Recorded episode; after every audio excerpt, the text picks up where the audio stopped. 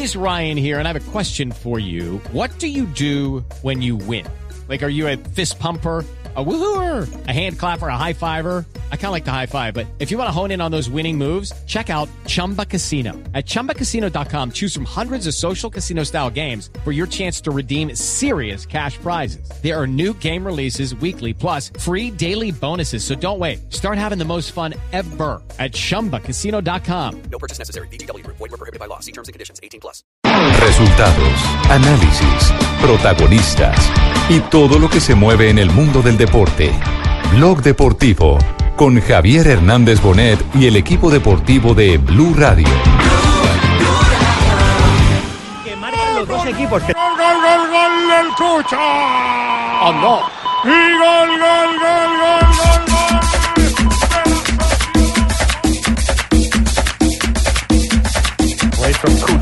Cozzarella comes back across. It's still Alejandro Gomez. And there's room here for Timothy Castagna. Can he pick out a teammate? He can. It's Duvan Zapata. And Atalanta the Dorlan. Avanza la pandilla, cabeza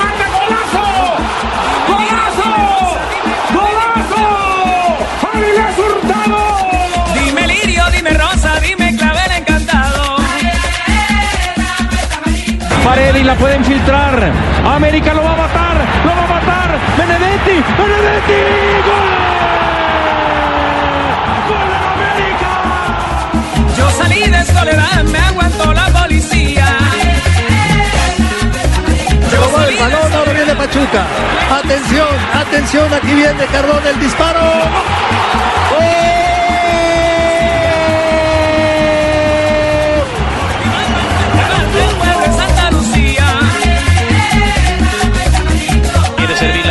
Castañe. Puede estar aquí el gol. Ahí va Tiboti Castañe que se mete el centro. Zapata. ¡Gol!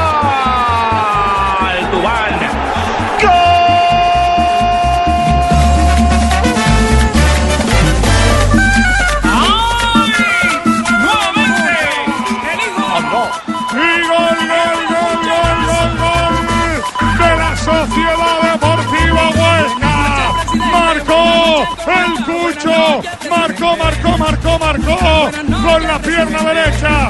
Buena jugada La danza del garabato, lo ha venido a saludar, la danza del garabato. La danza del garabato.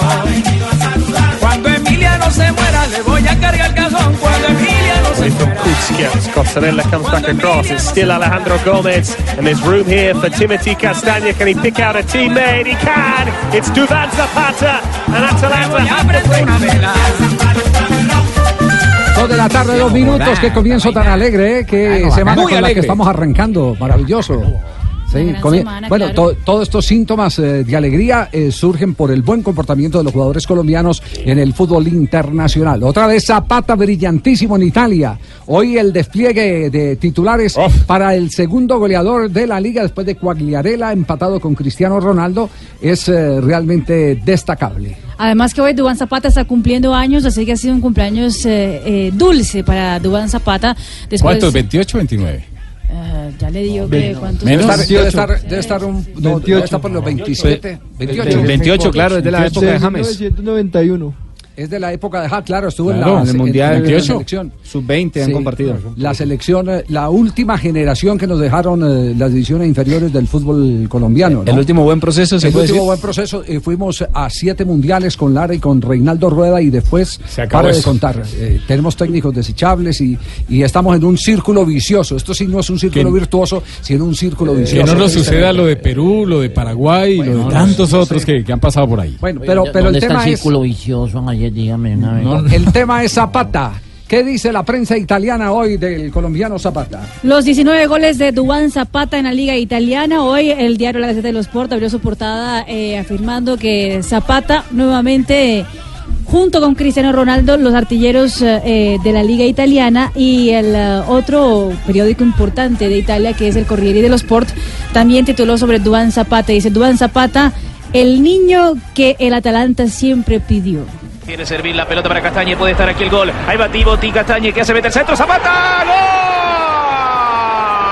Dubán. Gol.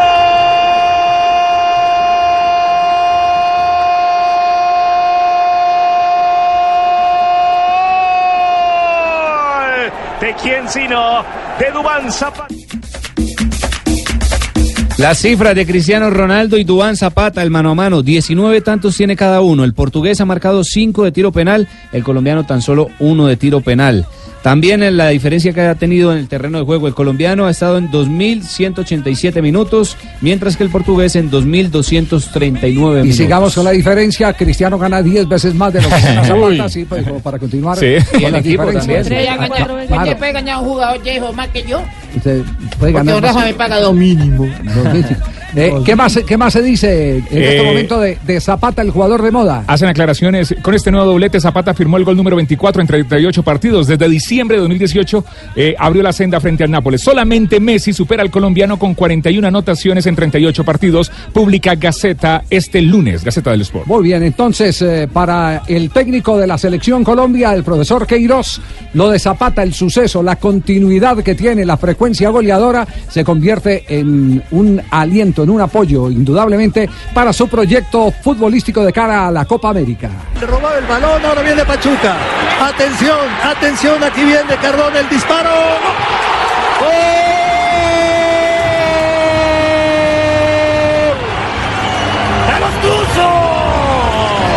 Y el balón está en la red. Cardona y otros colombianos que marcaron en el fútbol internacional. En el fútbol manito le marcha bien a Edwin Cardona este balompié porque ya lleva cuatro tantos en 12 partidos. Ojo, tengan presente que Edwin Cardona es un volante, no es un delantero. Apareció en el triunfo del Pachuca 3 por 2 sobre el Toluca. También estuvo presente Oscar Murillo, el zaguero central, y Barreiro. Y Nico Benedetti también se hizo presente con un tanto en el América 3 por 0 sobre Tigres. Paredes la pueden filtrar. América lo va a matar, lo va a matar. Benedetti, Benedetti.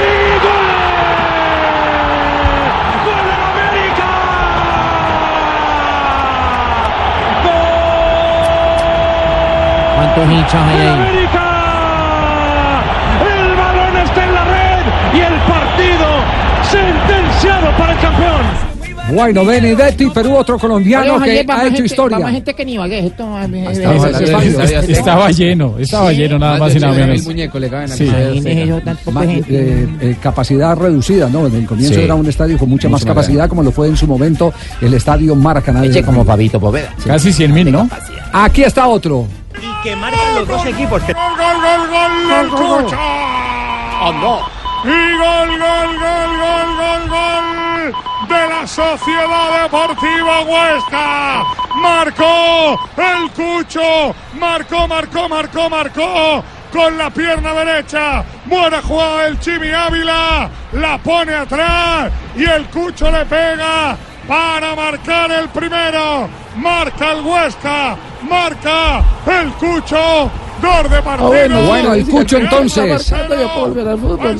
Si está marcando un cucho, yo, yo no estoy tan No, cucho, no, no, no, no. Es Juan. Camilo Hernández, el coche de 19 años. Ah, ¿no? bueno, sí, porque si es de cucho, ya puedo volver. Bueno, ¿cuáles son los datos de. Cristian tiene datos del Cucho, sí. Pues sí, señor, es el sexto colombiano que le marca el Real Madrid. Antes lo habían hecho Falcao, Vaca, Osorio Botello, James Rodríguez, Roger Martínez. Dele un ítem importante porque también le ha marcado al Barcelona, que son los dos grandes de la Liga Española. Y el Cucho Hernández esta temporada llega a cuatro tantos con el Huesca, un equipo de media tabla hacia abajo. Cayeron 3 por 2, comenzaron ganando con la anotación del colombiano, pero terminaron perdiendo con el equipo merengue 3 por 2. Yo tengo datos del cucho. Escuché la declaración de eh, Zidane diciendo que es muy difícil motivar a un equipo a una nómina que no tiene nada por ganar en este momento en el fútbol español. pero hay que es, es la expresión de, de Zinedine Zidane. Exactamente. Es una manera de decir, el proyecto nuestro no está en esta eh, parte de la temporada. Arranca la otra, la otra temporada. Arranca, arranca en mitad de año. El proyecto de Zinedine Zidane que sigue pendiente, pendiente de que le compren a Pogba.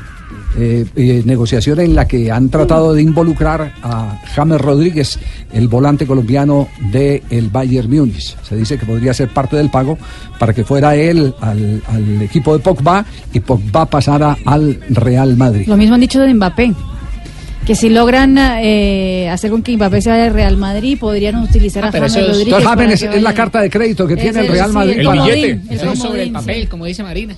Sí. Eso sobre el papel no, no pasa nada. El papel aguanta todo. Claro, tienen que hacerlo es real. Sobre Bueno. el papel cualquier cosa.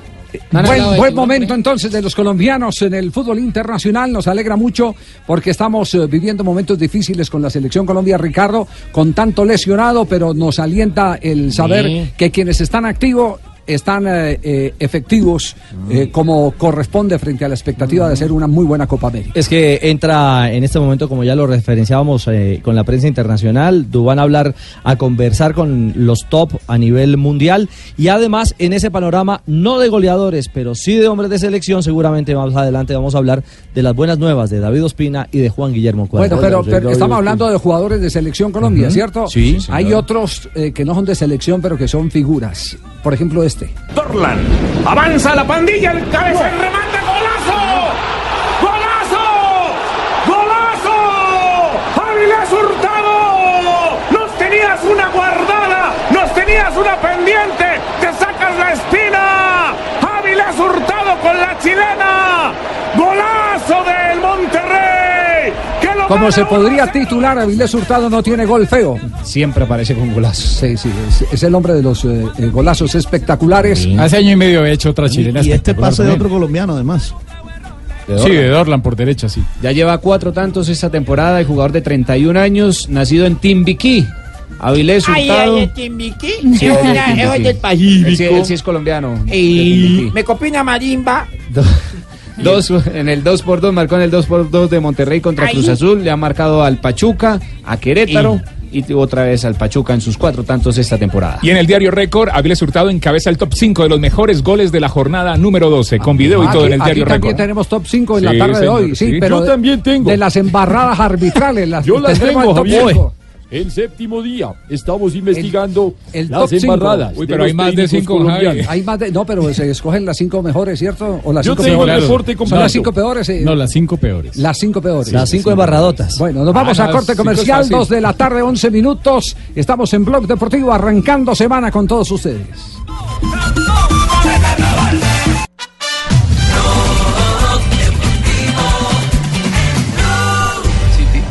El que menos puntos tiene, salvo los que están en zona de descenso, contra el top 6. Dos de la tarde, 14 minutos. Tenemos fútbol internacional. Hasta ahora está jugando el Arsenal frente a Newcastle. Minuto 14 en el Emirates Stadium de la ciudad de Londres. 0-0 el marcador entre el Arsenal y el Newcastle por la jornada número 32 que termina en el día de hoy. La Liga Premier que sigue estando emocionante después del triunfo de Liverpool frente al Tottenham que contó con gran presencia de Davinson Sánchez. ¿Cómo pierde el Tottenham? ah? Eh, con ¿qué todas las que tuvo y con, Con la el pierde autogol, En el error final. en Una, La- última una jugada pelota que, que, que se les enguaraló entre el arquero y el defensor. Es increíble, pero bueno, el fútbol es eso. y, y por eso, Javier, eh, hoy el equipo está titulando a esta hora Arsenal la bella oportunidad, hablando de esas posibilidades justamente después de, eh, de la derrota del Tottenham y las alternativas que tiene Arsenal y Newcastle para pelear en la parte alta. Claro, porque en ese momento el Arsenal de ganar ese partido estaría subiendo la cuarta casilla de la Liga Premier y estaría entrando en zona de Liga de Campeones para la siguiente temporada. En ese momento está en zona de Liga Europa el equipo del Arsenal. Mientras que en la parte alta de la tabla de la Liga Premier, Liverpool 79 puntos, Manchester City 77 puntos con un partido de menos. La Liga Premier Ay, ay, vuelve a estar candente. Muy bien, 2-15.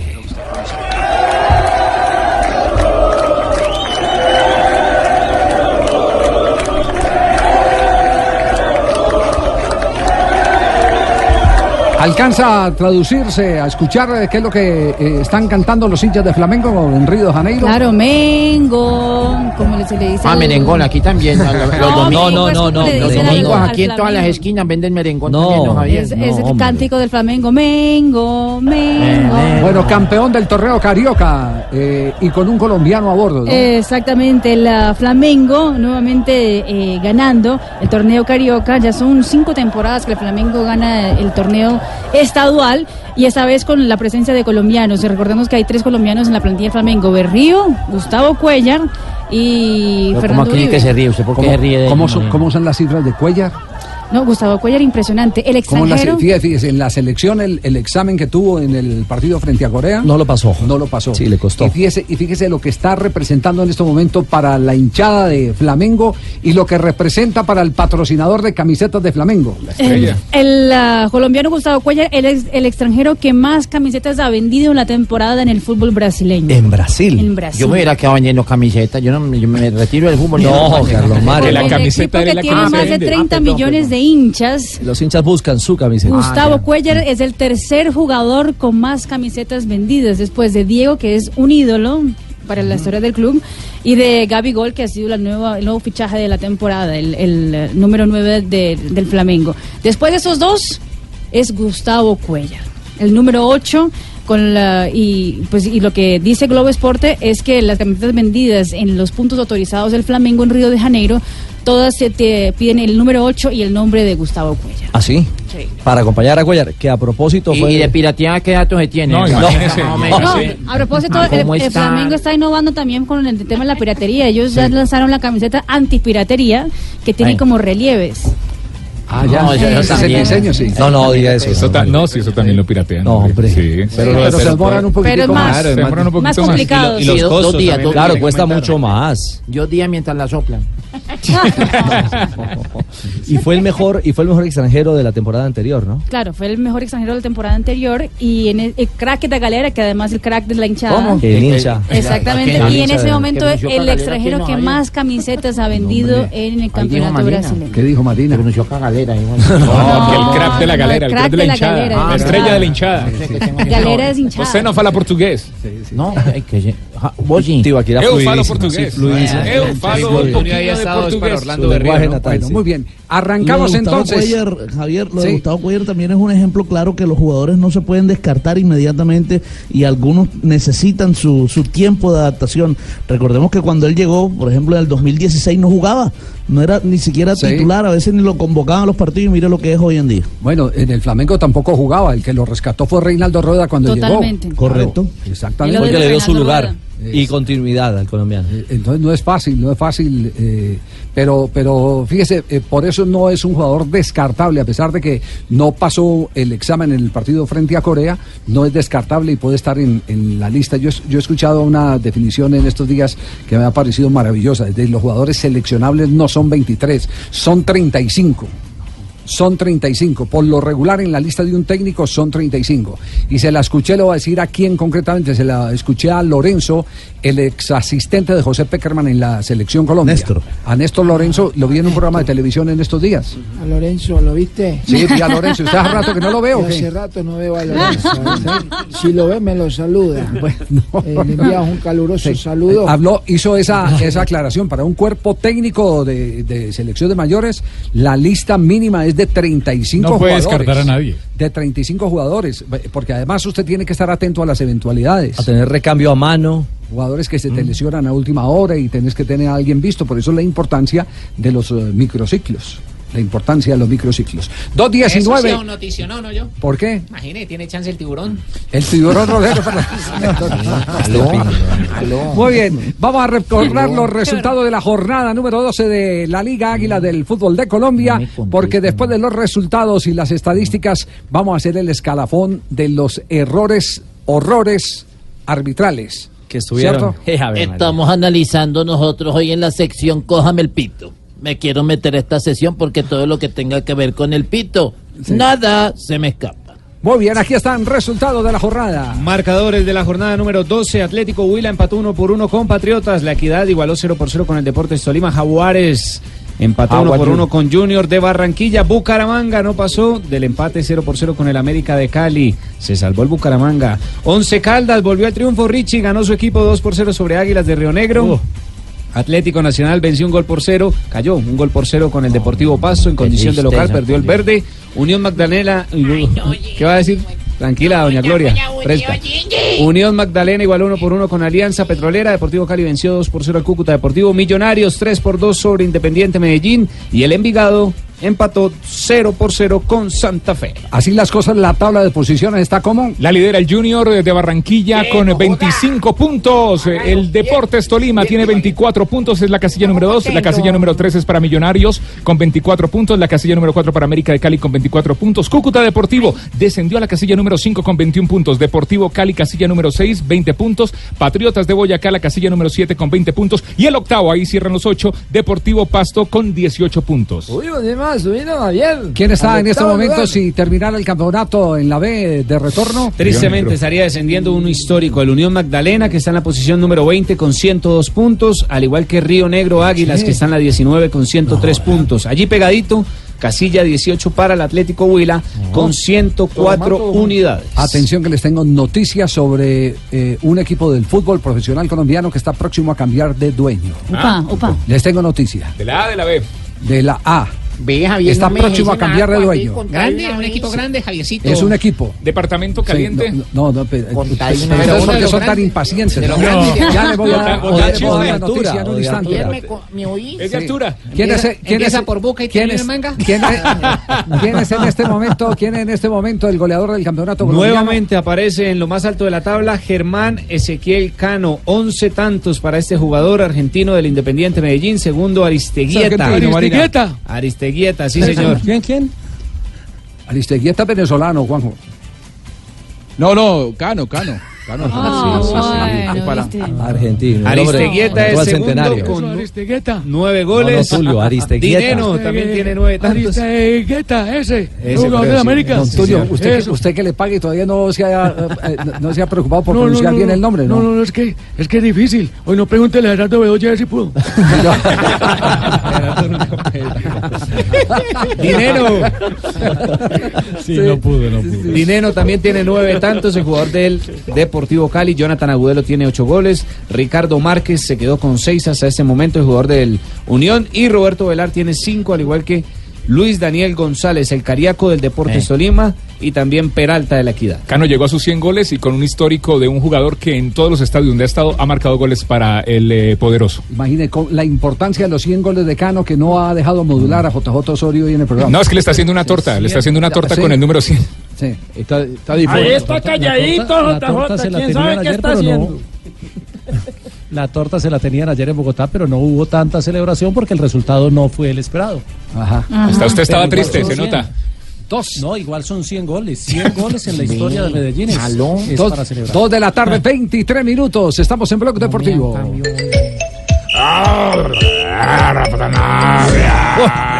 te voy a comer. Ver, mijito, a ver, ¿qué es lo que va a decir? A ver, diga duro usted No, primero. de, la- de las jornadas más pobres en materia de arbitraje, yo creo que fue la de. La de Por eso me metí hoy. Pero, pero uno, uno empieza a mirar, van 12 fechas del fútbol colombiano y realmente las 12 fechas, eh, en 6 o 7 les ha ido mal a los árbitros. O sea, más del 50%. Pero es que en esta sí fue la tapa. Hoy ¿o la no? sección No, se llama. No me coja el pito. Increíble, increíble. Empezamos con el primero, Rafa. No, no, no, es, es un top de eh, el último hacia arriba. Por eso es el top de no me El coja el top pito. de no No me coja, por eso Ah, sería el sí, sí, quinto. sí. Son Entonces cinco. empezamos como quieran, de arriba para abajo, de abajo ¿Usted cómo para arranca? arriba. Sí, Empecemos con el quinto. Número De- 5. de- a ver cuál tiene él y cuál tiene usted. A ver, a ver, Rafa, yo le doy el nombre, a ver si estamos conectados. O si no, conectémonos ahora. Ah, a ver. Conécteme primero y ahí sí empezamos la sección. Como en el poder de los hermanos Dígame. para, mí, fantásticos. para mí el quinto es Luis Sánchez. Sabe que coincidimos Luis Sánchez, el árbitro del Ah, Valle, dirigió el partido entre Equidad y el Deportes Tolima. Hubo una acción que pudo haber cambiado el resultado del partido, el, el juego quedó empatado. Era una falta, pena máxima de Walmer Pacheco a Mike Campas. Y por estar mal ubicado, por venir corriendo detrás de la jugada y no abrirse a rematar su diagonal, terminó perjudicando al equipo local. No al equipo visitante, perdón. Vas a recoger el pito número 4. Vamos con el número cuatro. Eder Vergara que no expulsó a Murillo del Medellín. ¿O no? Estamos de acuerdo. Estamos conectados. Eder Vergara no expulsó a Murillo y expulsó mal a Valencia.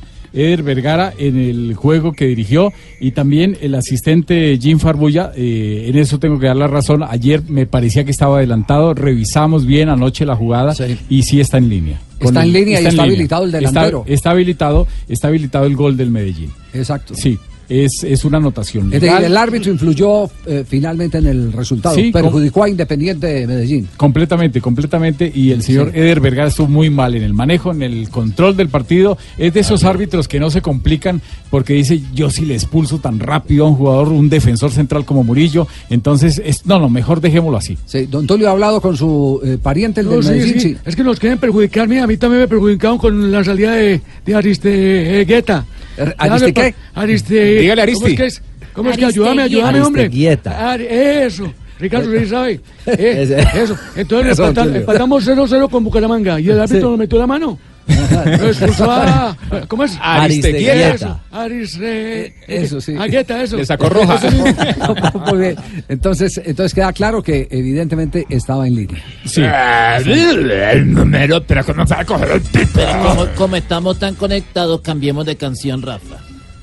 Nuestro amor es así. Y al hacerlo tú y yo. Esto es cóncavo y convexo. Bueno, el tercero. Número Os- tres. Oscar Gómez. Oscar Gómez eh, fue el árbitro en el partido de Unión Magdalena. Se equivocó en la eh, sanción de una falta o digamos que la apreciación porque es una jugada donde la sujeción empieza afuera de la 16 con- o de los 16 con 50 y termina dentro. Es lo que llama uno la extensión de la falta. Es diferente cuando es un contacto, entonces se debe sancionar donde se origina. Pero cuando hay una extensión de estas, porque el jugador lo lleva agarrado de la camiseta, hay que sancionarle dónde termina y terminó dentro del área. Era pena máxima. A favor del Unión. A favor del Unión Magdalena y es un equipo que está peleando por ir, por no ir a la B. El número 2, 2, 2, 2. El segundo gallo. El segundo Qué Nicol- bonito ese. Nicolás Gallo. ¿Están conectados? Pero bastante. Sí, vea, Nicolás Gallo dirigió el partido de cierre de la jornada, el partido entre el Envigado y el conjunto de Santa Fe. Le da una pena máxima a favor de Santa Fe, penal que nunca existió, una jugada con Carmelo Valencia. Pero eso no es lo increíble, el árbitro se puede equivocar en eso. Cobran la pena máxima, o antes de que cobren la pena máxima, el arquero Martínez de Envigado va y le levanta el punto penal con, con el pie, dándole, le hace un hueco. De- y el árbitro mirando y no le dice absolutamente nada. Carmelo pateó, se lo comió, no le dijo nada, es que no le dijo ¿A quién nada. se comió? El, el- el arquero, Ah, el jugador Carmelo Valencia Eh, pateó. tranquilo, tranquilo, tranquilo. Tranquilo. Pateó y se lo comió. Y resulta que, resulta que viene, viene el rebote y entra Carmelo nuevamente nuevamente a, a rematar y, y cuando va a rematar hay una jugada que es más penal que la primera, aunque para mí ninguna de las dos fue pena máxima. Pero lo ¿y la peor es que hubo cinco jugadores de Envigado sí. que invadieron de una forma descarada. Cinco jugadores. Bueno, muy bien, seguimos bien. el escalafón. Atención, este es el peor, el más perverso, el peor arbitraje, el número uno. Bueno, pues el número uno para mí, yo no sé para ti, Rafa. Haider Castro, el del Cali. Sí, Haider Castro es, es un muchacho del, del Cali. del ¿Están conectados? departamento de, de- de Córdoba, eh, en- del César, perdón. Es una acción donde hay gol del Deportivo Cali. La, el cabezazo de Dineno, la pelota la ataja muy bien el arquero, eh, va al, al palo. Al palo de la mano izquierda. Regresa, pega en la pierna y la mete La del me- gol es- en contra. es gol en contra. Ahí se equivocó el asistente John Freddy Gómez, el asistente número uno. Pero también dio una falta que no era pena máxima. La jugada es afuera, por eh, un pie, pero es afuera. Sí. Es afuera, el contacto es afuera y lo dio como pena máxima en el triunfo del Deportivo Cali. El que Ahí termina marcando Faber Mercado. El que, mar- sí, el que marcó y la- Contacto y la- afuera, caída adentro, pero se pita es donde se produce el contacto. donde se, es lo que hablábamos de, la- de la otra jugada. Ahí Sí. es donde se produce el contacto. Reglamentariamente hay otra jugada eh, que es distinta. Eh, la infracción se eh, mm, determina es no donde se ofrece el contacto, sino donde se origina. Donde se origina, sí. ¿Sabe Pero- cuál? ¿Cuál, cuál? ¿La de objeto lanzado? Puede ser objeto No, lanzado esa o ya la cambiaron. Escupitajo. Es- ya, ya la cambiaron. El escupitajo. Sí, pero ya esa ant- antiguamente era de donde se originaba el. Ahora es donde se produce. ¿Cuándo la Ahora es donde se produce. La cambiaron hace 7, 8 años. Y puche, ¿yo dónde estaba ahora? Sí, sí, sí. No, pero, pero- pero es una jugada muy interesante. Claro. Y también para mencionar lo que sucedió en la ciudad de Bucaramanga. ¿Qué el pasó, gol Carita? del Calidoso Pérez Golazo. el- es una anotación. Lleva no más es- goles que el goleador de Nacional Barcos. El, el árbitro fue Diego Escalante. Yo al árbitro le di siete puntos porque actuó bien en la parte y en el manejo disciplinario, pero la jugada del minuto 61 donde le invalidan a Bucaramanga, Se John Pérez equipo, estaba habilitado, se equivocó. Héctor Guerra del departamento del Huila también para no dejarla O fuera. sea, básicamente no. ¿Sabe qué es lo reconfortante del tema en medio de la crisis de decisiones arbitrales que ninguno ha salido a protestar, a rasgarse las vestiduras, a eh, decir que lo están robando o cosas por el estilo. Se está admitiendo que es parte del juego los errores arbitrales, más cuando no se tiene bar. Cuando no hay Sí, bar. Hermano, eso sí, yo siempre he dicho que me dejen a mí el bar, hermano. Yo, yo con Johan Arango soy capaz de Sí, pero, pero, pero me imagino que todos van a protestar a la comisión arbitral, todos mandan la carta, pero es bueno que no lo hagan Pero públicamente y ese tipo de Junior, reclamos ¿no? feos. sí. Junior sí ha sido más eh, Ah, frentero pero eso en fue- No, pero. Fabito, Fabito reconoció un arbitraje para el Junior el fin de semana. Sí, Pero lo de Betancourt fue excelente. Carlos Betancourt, muy bien. Pero el árbitro si al que le quitaron las carapelas el año pasado, increíble. Rafa, si hubiera perdido el Cali, de pronto Pusineri se hubiera dicho la jugada del cabezazo de Dineno. Sí. Pero como ganó, pues pasó de agache. También es eso. Bueno, estamos conectados. Y la pregunta es- Es- esa es la gran No, conclusión. Yo, yo quería- Ah, bueno, no me quiero meter en esa relación en que ustedes están conectados, así que termine en todo caso el romance y yo después le pregunto a Rafa, no, Rafa, a ver, yo, yo escuchaba el, el análisis y la devolución que hacía sobre arbitraje y parecería que uno está escuchando lo mismo que pasa en cada uno de los países, por ejemplo, en mi caso en la Argentina, donde el arbitraje también es vergonzoso.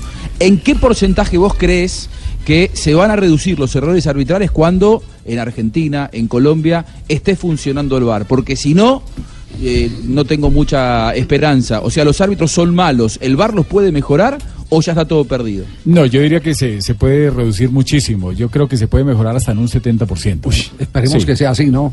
Sí, ojalá. Se ha, se ha prometido antes de terminar el año bar en eh, Colombia, ¿no? Para las finales, pero, hay también, pero hay mucha preocupación porque no se ha hecho nada. No se ha hecho nada con el Sí, tema del ha Solamente lo que, lo que ha avanzado la Conmebol y la FIFA con los árbitros que ha llevado y que utilizan los torneos internacionales. Nada más. Esperemos que las promesas se cumplan, ¿no? Así vengan de políticos, ¿no?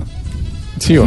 Dos de la tarde, 32 minutos. En Estamos Brasil en- empieza ahorita en el Brasileiro, empieza el bar para todos los partidos. Muy bien, dos de la tarde, 33 minutos. Estamos en Blog Deportivo. El más amplio portafolio de productos, el mejor servicio, la experiencia y la calidad están juntos en el acero con el que se construye nuestro país, el que le vamos a dar los árbitros en Colombia. Acompáñanos y acompañamos tu vida en cada momento y en cada proyecto para que el futuro del país sea la fuerte, sea tan fuerte y seguro como nuestro acero. Ternium, el acero que hace fuerte a Colombia en el único show deportivo de la radio. Sí, matador el Papa eh, Francisco en las últimas horas. Dejó tristes. La, de- la declaración que ha dado ha sido. declaraciones acerca, Ah, del- bueno. acerca del Dios, del Dios que el Dios terrenal y un Dios eh, que tenemos etéreo. ¿Qué tal la pregunta que le hacen Gran pregunta. sobre Messi? Si Messi es Dios o no es Dios. ¿Ah? Y la contestó el Papa, pero será después de comerciales que entraremos a este tema aquí en Blog Deportivo. Blog Deportivo en Blue. Puxou pra perna esquerda, foi pra linha de fundo. Olha o cruzamento, segunda trave, chegou tirando a zaga. Fagner dominou a batida.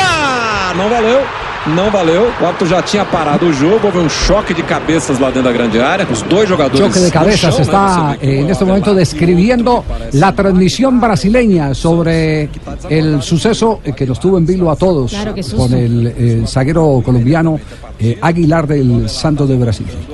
En el partido de ida de semifinales del Paulistón, Corinthians contra el Santos, eh, corría ya la fin- el final del primer tiempo cuando hubo ese choque de cabeza justamente y Felipe Aguilar eh, fue atendido por el cuerpo médico de Santos, eh, fue llevado para el hospital, pero la verdad, eh, para aparentemente ya está todo bien en el día de hoy, pero nos dio un tremendo susto. Bueno, está con nosotros Juan José Aguilar, el hermano de Felipe. Juanjo, ¿cómo va? Buenas tardes. ¿Cómo está? Muy bien, usted. Bueno, cuéntenos, eh, eh, ¿ha conversado con su hermano? Eh, ¿Cuáles son las condiciones en que se encuentra en este momento? Sí, señor, ayer tuve la posibilidad de, después de que ya lo intervinieron en el hospital, de hablar con él y la, eh, gracias a Dios fue solo el golpe, pues lo dejaron reposar un poco, le hicieron una tomografía y no salió nada. Por temas de la FIFA tocó dejarlo que en el hospital y esta mañana le volvieron a hacer otra tomografía. Gracias a Dios volvió a salir que no había nada grave y ya ahorita como al mediodía lo dejaron ir para la casa y ya fue en reposo. Esas son, son muy buenas noticias, eh, pero digamos que en el transcurso de estas horas ha tenido él o les ha contado si ha tenido dolores de cabeza, algún tipo de malestar alterno a raíz de este fuerte golpe. No, no señor, Eh, la verdad él está muy bien, como te digo, él está en la casa descansando y lo más seguro es que mañana puede volver a arrancar a entrenar, pero suave. Perfecto, Juanjo. O sea, que si mañana ya arranca a entrenar, ¿eso quiere decir que podrá estar en el partido de vuelta? Sí, lo más seguro es que lo pueden dejar jugar el partido de vuelta. El jueves hay un partido, pero creo que lo van a dejar reposar para el domingo. Juan José, ¿qué dice Felipe de la jugada? ¿Cómo le describió él la jugada? ¿Hablaron de ella en el golpe? No, la verdad no la hablamos, pero lo que se ve ahí, pues no hay ninguna mala intención y algo demasiado peligroso, ¿no? Él ya le había sucedido una vez con Alianza Petrolera, habíamos tenido el mismo susto, pero gracias a Dios las cosas no pasaron a mayores. Sí. Eh, en lo futbolístico, ¿qué les ha dicho? ¿Cómo se ha sentido? ¿Ya está plenamente adaptado Felipe Aguilar ahí en el fútbol brasileño? Sí, la verdad al comienzo le dio muy duro, fútbol muy físico, una hinchada pesada, pero que ha ido acoplando mucho, ha salido en varios juegos figura del partido, la hinchada ya le está empezando a coger cariño y como todo, no es fácil uno arrancar, compañeros nuevos, pero hasta el momento todo va muy bien. ¿Y qué le comenta de San Paoli? San Paolo, un técnico que es como muy seco. La verdad no es, no es muy no es muy allegado al jugador o digamos no sale jugando en un partido no lo felicita, pero lo va bien con el hombre. El hombre fue el que lo, lo pidió para el equipo, entonces me imagino que tienen una buena relación. Sí, sí, fue por recomendación de Juan Juanma Lillo el que el que influyó en, en Me está de San llevando, Paoli. me está llevando. Sí. Dijiste Sí, Juan señor, Manillo. No, no, no. Él tuvo una conversación entre San Pablo y con Liz y de ahí salió todo de mi hermanito. Bueno, eh, por favor, si habla eh, con Felipe, le transmite eh, del grupo de El Gol Caracol y de Blog Deportivo de Blue Radio nuestra eh, emoción por saber que no pasó a mayores y que le deseamos lo mejor. Porque es otro de los que está en carrera para eh, solucionar los problemas que tiene el fútbol colombiano a nivel de selección en este momento eh, para los proyectos no solo de Copa América, sino proyecto también De la eliminatoria. eliminatoria. Así que por favor, eh, Juanjo, si le puede transmitir a, a Felipe eh, que estamos eh, con él y que esperamos que se recupere lo más pronto posible. Sí, señor, con mucho gusto yo les envío el mensaje. Muchas gracias por estar tan pendiente a ustedes. No, ahí estamos, ahí estamos, ahí estamos. ¿Qué es lo que dice en el relato el, el- el narrador, Marina? Nós temos neste momento esse, essa tensão, aí, esse momento de momento, é, tensão, expectativa em novamente, relação ao expectativa em atendimento relação do ao- Aguilar. Inclusive registre-se, né? O pessoal al médico atendimiento do médico Corinthians de auxilia Aguilar. ali, né? Claro que de también camisa azul, vemos o a médico do los, al cuerpo médico del saiu Corinthians también que está auxiliando al cuerpo médico del Júlio Santos me también. informa aqui o nosso Ricardinho. A ambulância chegou rapidamente Menos mal la segue ambulancia llegó rápido y sigue TV, ahí, somos siguen ahí los médicos campeones. trabajando. Muy bien. Ahí- es decir, que hubo alarma desde que el cuerpo médico del otro equipo de También, Corinthians claro. entre, es, es porque hubo alarma. Y, Javi, y en el fútbol moderno se dan más de este tipo de golpes, porque es que antiguamente los jugadores entraban muy armados, tanto el atacante como el defensor, siempre iban con los Oye, brazos arriba, iban muy siempre. prevenidos, y ahora como la regla en eso es muy exigente, el jugador tiene que ir a veces desprotegido y sufre ¿Sabe este qué tipo pasó? de choques. Pasó algo curioso y es que los jugadores del Corinthians, equipo rival al que estaba Felipe Aguilar, hubo uno que se le acercó y le empezó a cachetear la cara a Aguilar. Y los compañeros pensaban que era que le estaba diciendo que párese, párese. Cuando no, no, lo estoy volteando porque estaba inconsciente, no se habían percatado los compañeros de Aguilar. Algún tipo de reacción. Exactamente. Vean, Vale, vale, Se quitaron la camiseta y empezaron a- con la camiseta a intentar darle aire de cierta manera al colombiano. Aguilar que antes de este suceso, eh, digamos, venía de marcar hace menos de un mes eh, el- su primer gol justamente vistiendo la camiseta del Santos frente al América por la Copa de Brasil. ¿Hay algún titular eh, de la prensa brasileña sobre el tema, Marina? Sí, claro que sí. En el Globo, en la parte donde habla del Santos, obviamente hablaba, ab- abría en la página con eh, Felipe Aguilar avisando que ya después de la tomografía de la noche en el hospital ya estaba yendo para la casa. Eh, a ver, Hans, que, a- Hans, que lo vemos acucioso. Que, que- Ya fui a Chipichape, a Palmetto, Sí. ya fui a Unicentro y nada, ¿oí? que- Me ¿de, han qué está, dado ¿De qué está hablando? Con la cámara en la mano. ¿De qué estás hablando, Hans? Ve, ¿Qué hubo, Javier? ¿Cómo Bien, vas? bien, bien, vos. ¿Qué te contás? Bien, ve.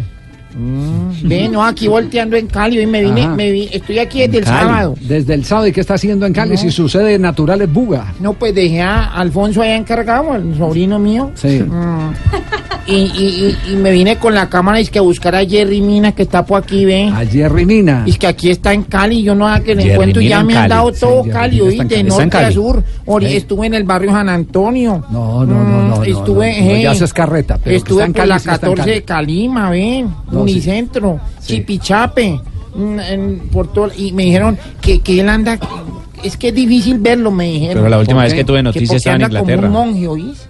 Como un Con una capota así, entonces Está yo ando buscándolo con el que tenga así la capota, Sí. porque con este calor sería el único que se pondría capota, ¿oís? Sí, sí, sí. Y ando con la cámara en la mano eh, buscando a Jerry, ¿vos sabéis algo? Eh, sí, sí, sé algo porque eh, yo estaba el viernes en la ciudad de Palmira. Pero vos, ¿por qué no me llamaste? Palmira señorial. eh, y el sábado en la mañana, eh, tomando el primer vuelo, eh, el segundo vuelo, el de las 7 y 10, eh, con destino a la ciudad de Bogotá, en el vuelo, en ese mismo vuelo que venía de la capital de la República, llegó Jerry Mina. Llegó Jerry Mina. Lo bajaron en eh, eh, silla de ruedas. ¿Cómo así? Estaba eh, con una chaqueta negra y cachucha, eh, cachucha no, eh, Capucha. Ah, sí, capucha, me pasaron capucha, Capucha de la chaqueta. Sí, poca gente lo, lo pudo distinguir. A ver, ¿por qué, por qué sabíamos que él venía ahí? Porque primero se bajó alguien y nos dijo, ¿ustedes vienen a esperar a Jerry Mina? Ah, Sí, qué bueno. Cantaron la zona. Cantaron la zona. Entonces, como yo tenía el pasabordo ya para montarme al avión, entonces me encuentro con Jerry Mina. Tengo que decir... Fabito no iba con vos porque le dan pasagordo. Pasabordo, ¿Eh? no, pasa- Yo tenía el pasaporte. No iba con vos, pin jodas. pass. No, Él no, llega al no. aeropuerto y una le dan el pasaporte. Conversé con Jerry, conversé con Jerry. ¿Cómo está? Tuve Pero, la- Javier, la ¿por qué oportunidad de hablar con él. Él eh, eh, mm, mm, quería como eh, manejar un bajo perfil, venía eh, con, con- con su eh, Incógnito capucha, venía, sí. incógnito, chateando y, y yo me le paré de frente. Les, les quiero decir, y, y esta reflexión la hacía, en otra época yo de periodista lo que hubiera hecho era tomarle una foto, filmarlo y, y, decirle, eh, ¿qué te pasó Jerry? Contame alguna vaina y prender la grabadora. Pero me eh, siento incapaz eh, cuando alguien quiere mantener un bajo perfil, me siento incapaz y de pronto ya me estoy volviendo demasiado viejo como para renunciar a los principios del periodismo que Ya es piensa mal cualquier oportunidad. Pero eso se llama respeto también. Pero sí, eh, básicamente fue el tema, el tema del respeto, de encontrarme a una persona que no quería que lo vieran en silla de ruedas y que no quería que lo identificaran. Y por eso, y por eso se bajó así del avión. Conversé un par de palabras con él, dijo que venía a hacer ah, algunas gestiones de tipo personal, muy amable, muy querido. Y solo eh, atiné a decirle, hermano, recupérese lo más pronto posible, que usted, usted no merece lo que le está Vea, pasando con tanta lesión. Va a Esa- esa, de- esa es la historia. Bueno, no tuvo noticias, Pero pero Javier, tiene ¿vos una por qué no me llamaste, hombre, y me contabas? No, pero imagínese si... Tan mal amigo vos, en Si vez de usted viene llamar, hasta hoy a decir yo eso, estoy sí. aquí con Jerrimina, vení para la Porque la otra vez yo estaba esperando a don Ricardo Rego y me bajó el avión con una capota, pero esa ahí no le quedó buena. ¿oí? Nada que... Dos de la tarde, 48 minutos. No pudo pasar de incógnito. ¿eh? Estamos en Blog Deportivo. Tres días se va a quedar en la ciudad de Cali, Jerry Mina. Yo le pregunté si venía algún tratamiento médico, me dijo que no, que a gestiones netamente mm, eh, personales. Pues me cuentan que qui- quizás pase por, por Sí. consultorio de Puede ser, si él tiene, si él ¿En tiene dónde? amigos ¿Por qué no eh, me médicos. dónde yo me voy ya con la A, cámara para a allá? veces es muy importante una segunda opinión. Claro, claro, claro, para establecer Ricardito, ¿no el que le pasó la de Messi? ¿La de Messi? Que tiene problemas de crecimiento. No. No, No, Jerry no tiene Eso es problema. importante, sí. La segunda opinión es muy importante, sobre todo en el examen de próstata. Yo voy y pido segunda y tercera opinión siempre. Dios santo. Por sí las- Costumbre, O sea que sí. vamos Es a- mejor, es mejor. comerciales, Sí, porque mejor, viene mejor. toda la historia del Papa Francisco. ¿Ah? Le preguntan al Papa que si es pecado, que si es sacrílego el decir que Messi es el dios del fútbol. Y el Papa respondió, pero después de comerciales.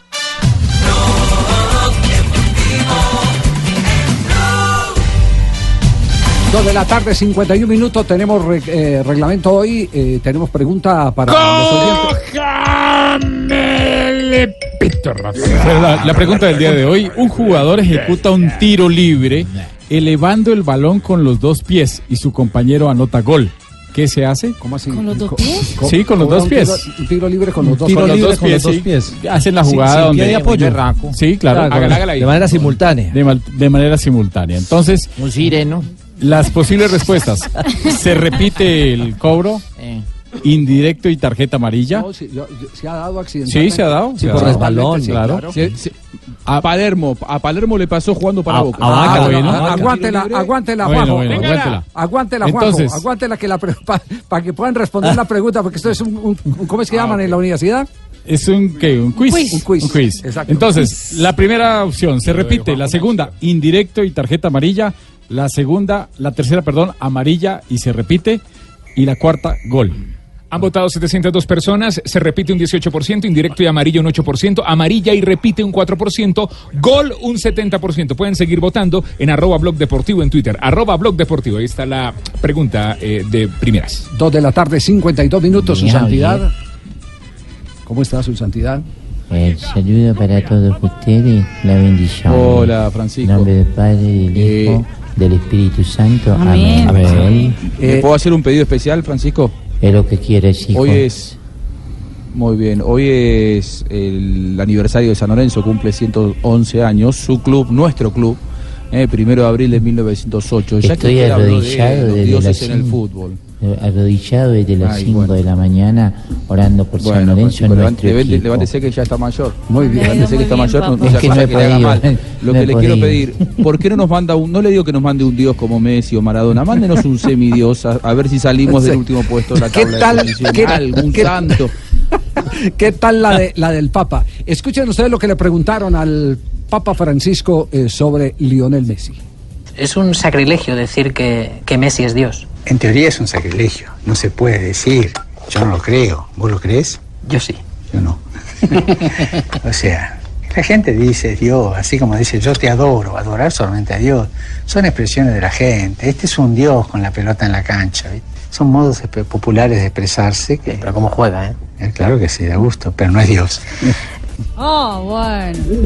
Muy Pero no bien, es lo dijo el Dios. Papa. Un Dios con la pelota. en la Descansó cancha. Marina, sí, Sí, descansó sí, sí, el Papa sí, dijo sí. que... Estaba aguantando ahí. Sí, sí, Qué sí. grande el Papa. Qué Pero no, habló como grande. papa, no habló como un futbolero, parecía que estaba en el tablón hablando. ¿no? Bueno, Sí, sí, pero sí, sí. a las 2.54 el tema no queda ahí, el, el tema, el tema queda en punta y por eso a esta hora en, en Blog Deportivo eh, estamos eh, invitando y conectando a, a un hombre de esos dos mundos, de la pasión del fútbol y de la pasión por Dios. Padre Linero, buenas tardes, bienvenido a Blog. Buenas tardes, qué bueno saludarlos. Todo lo bueno por ustedes. Bueno, eh, padre, eh, ¿qué sensación le quedó ese diálogo abierto, frentero, informal, pero, pero muy contundente de- de- del Papa Francisco frente a la figura de si es o no un dios Lionel Messi? Eh, Me, me- fascina porque el Papa no se pone en arandelas, porque alguno que se apegue entonces a, a la regla, que se apegue a los conceptos, termina diciendo eso es un sacrilegio, oh, un sacrilegio. El Papa que es un hombre cotidiano, sabe que son maneras de hablar, maneras de expresarse, y como bien lo dice él, claro que es un Dios con la pelota en, el- en los pies. Claro que si su creación está ahí en, en la cancha de fútbol, es un Dios entonces. Ajá, entonces, en ese orden de ideas, eh, el árbitro de ayer que no le valió el gol a la Unión Magdalena había que eh, excomulgarlo. Es el diablo. El que no le dio el penal, el que no La le dio el verdad, penal. Es el diablo. Javi, la verdad, la verdad, Javi, me tocó decirle al árbitro, me levanté furioso ahí en la tribuna y le grité, ¡árbitro! Gloria a Dios, aleluya. Eso le dije. Padre, padre, pero, pero, pero padre, si se había visto beneficiado el Unión en el partido anterior ante Junior, le validaron un gol ilegítimo. Yo del pasado no hablo, yo hablo del presente, de las cosas que pasaron. Y eso que Fabito es amigo, ¿no? Eh, eh, padre, eh, la, la iglesia en general, ¿cómo ve, por ejemplo, que exista una iglesia maradoniana como la tuvieron en Argentina? No sé, Juanjo, si todavía existe. ¿Existe todavía, Juanjo, no? Sí, hay muchos maradonianos devotos, por supuesto, y dentro de poco se viene la eh, iglesia mesiánica. Yo lo tengo, yo tengo una veladora. ¿Cómo, lo- cómo, ve No, la- cómo veía la iglesia eso? ¿O cómo lo Ayer visto? lo ve como parte del folclore del fútbol. Es decir, eh, entendemos desde la iglesia, cuando se ha hablado con los señores obispos, se entiende que no se trata de, de una experiencia religiosa en el más en el sentido sublime, sino que forma parte de- de- del folclore del fútbol, que forma parte de esas prácticas mm, de los aficionados, que somos realmente eh, recalcitrantes, que somos exagerados, pero no más que eso. No, tiene una connotación religiosa para nosotros, ni tiene un valor que nos ocasione hablar de pecado, de idolatría o de cosas de esas. Claro que no. Es un sacrilegio decir que, que Messi es Dios. En teoría es un sacrilegio, no se puede decir. Yo no lo creo. ¿Vos lo crees? Yo sí. Yo no. o sea, la gente dice Dios, así como dice yo te adoro, adorar solamente a Dios. Son expresiones de la gente. Este es un Dios con la pelota en la cancha. ¿viste? Son modos populares de expresarse. Que, pero cómo juega, ¿eh? Claro que sí, da gusto, pero no es Dios. Yo le digo, ¿qué, qué papa tenemos, eh? ¿Qué papa? Sí, Lo digo sinceramente. Eu tengo papa. ¿Qué, qué, qué papa tan, tan humano, tan Sí, sencillo? tan bacano. un, diálogo, un diálogo espectacular. Sí. bacano, O sea, sí. Papa tan buena no, papa. No estamos, no- no estamos acostumbrados a, a oír hablar a un papa en estos términos. Normalmente los oíamos hablar en términos más teológicos, más elevados. Y no, el papa habla de las cosas que hablamos todos los seres humanos. Eso es emocionante. Sí, sí, sin ninguna duda. Eh, No podíamos perder esta cita porque todavía hay algunos que están peleando por eh, el favor de Dios. Eh, Yo me acuerdo aquella vez eh, eh, cuando el doctor Ochoa era el técnico de la América de Cali. Eh, eh, que en la misma semana, eh, antes de un clásico, fueron a pedir por el resultado los de América y al otro día los del Cali. Sí, ¿qué hacía? Dejarlo en tablas. No, y, y eso está claro, Dios no se mete en eso. Yo siempre les insistí a ustedes que si Dios tuviera que ver con el fútbol, el Unión fuera campeón de la Copa Libertadores, porque bastante que he rezado. Bueno, pero, pero padre, padre, yo no sé si fue coincidencia o no, pero Francisco en 2013 lo, lo, lo designan papa y en el 2014 San Lorenzo ganó la Libertadores, que a esa altura pensar en San Lorenzo campeón de la Libertadores era más o menos como pensar en Unión Magdalena campeón de la Libertadores. ¿Quién dice, No, no? no tanto, Quizá Juan, en algún momento el padre Linero. Tienen el mismo color. Cuando yo espero que sea coincidencia, porque si no le zampo una tutela a Dios hoy. sí, hombre. Padre, un abrazo, muchas gracias por acompañarnos, como siempre, tan querido usted y tan jovial, tan directo, tan cercano. Javi, que Dios te bendiga, hermano. Saludos a todos. Chao. Chao, muy Chao, padre. Eh, Yo estaba pero se, hablando pa- de se pasó, sacrilegio. Francisco, te pasaste con esa declaración. No, padre. pero yo estaba hablando de sacrilegio. Y sacrilegio es decir que Orrego le vuelve a salir pelo. Que JJ no es exagerado. Que Fabito es profesor de CrossFit. y que Tibaquirano es intenso. Eso sí es sacrilegio. 259. Amén, padre. Atención, atención que lo que se viene, bueno, bueno, les vamos a revelar la noticia cuál es el equipo. Lo del este equipo, momento- Javi, lo del equipo. El, el equipo que en este momento está en el tira y encoge. Pero ¿eh? vende, ¿De- que- de dónde que es? De Colombia. es Sí, de Colombia. De la primera. Sí, sí, sí, es de Colombia. ¿De qué Eh, región? Y, y atención, y atención, eh, que en las redes y en todos lados ya empezó la puja. ¿Quién será, después del triunfo de Superman López, quién será El favorito para ganar el Giro de Italia? ¿Superman o Egan? ¿Ah? Superman. Sobre eso hemos invitado a varios de los históricos Aquí con autoridad pendientes. para hablar sobre el tema. Tres de la tarde, estamos en Blog Deportivo. Vamos a pintar. el- Blog Deportivo en Blue. 3 de la tarde, 7 minutos. Continuamos en Blog Deportivo. Eh, eh, recordamos la pregunta sin que Juanjo nos dé la respuesta todavía. eh, Rafael. Lo nada, lo nada. Sí, sí, sí. Bueno, la pregunta del día de hoy. Un jugador ejecuta un tiro libre elevando el balón con los dos pies. Esta es una pregunta de FIFA, ¿no? De las preguntas y respuestas Que hace FIFA. árbitros, sí. que le hacen a los árbitros porque alguien, ah, que qué pregunta tan mal formulada. No, es una pregunta de FIFA. ¿Qué pregunta tan chimba? Sí, claro. Entonces, un jugador ejecuta un tiro libre elevando el balón con los dos pies y su compañero anota gol. ¿Qué se hace? Las posibles respuestas. La primera, se repite, indirecto y amarilla, amarilla y se repite, o se da el gol. Muy bien. ¿Cómo está en este momento el movimiento en las redes? Está en Twitter nuestra pregunta en arroba blog deportivo para que voten eh, un 18%. ¿Me repite la número uno? Por favor. Pregunta tan chimba. No, no Eh, diga eso. no, La opción uno se repite. La opción dos, indirecto y Ahí está. Acaba, No de no subir. se preocupe, señor opositor. hombre. Se repite un 19%, indirecto y amarillo un 8%, amarillo y repite un 4%, gol un 69%. Han votado 712 personas.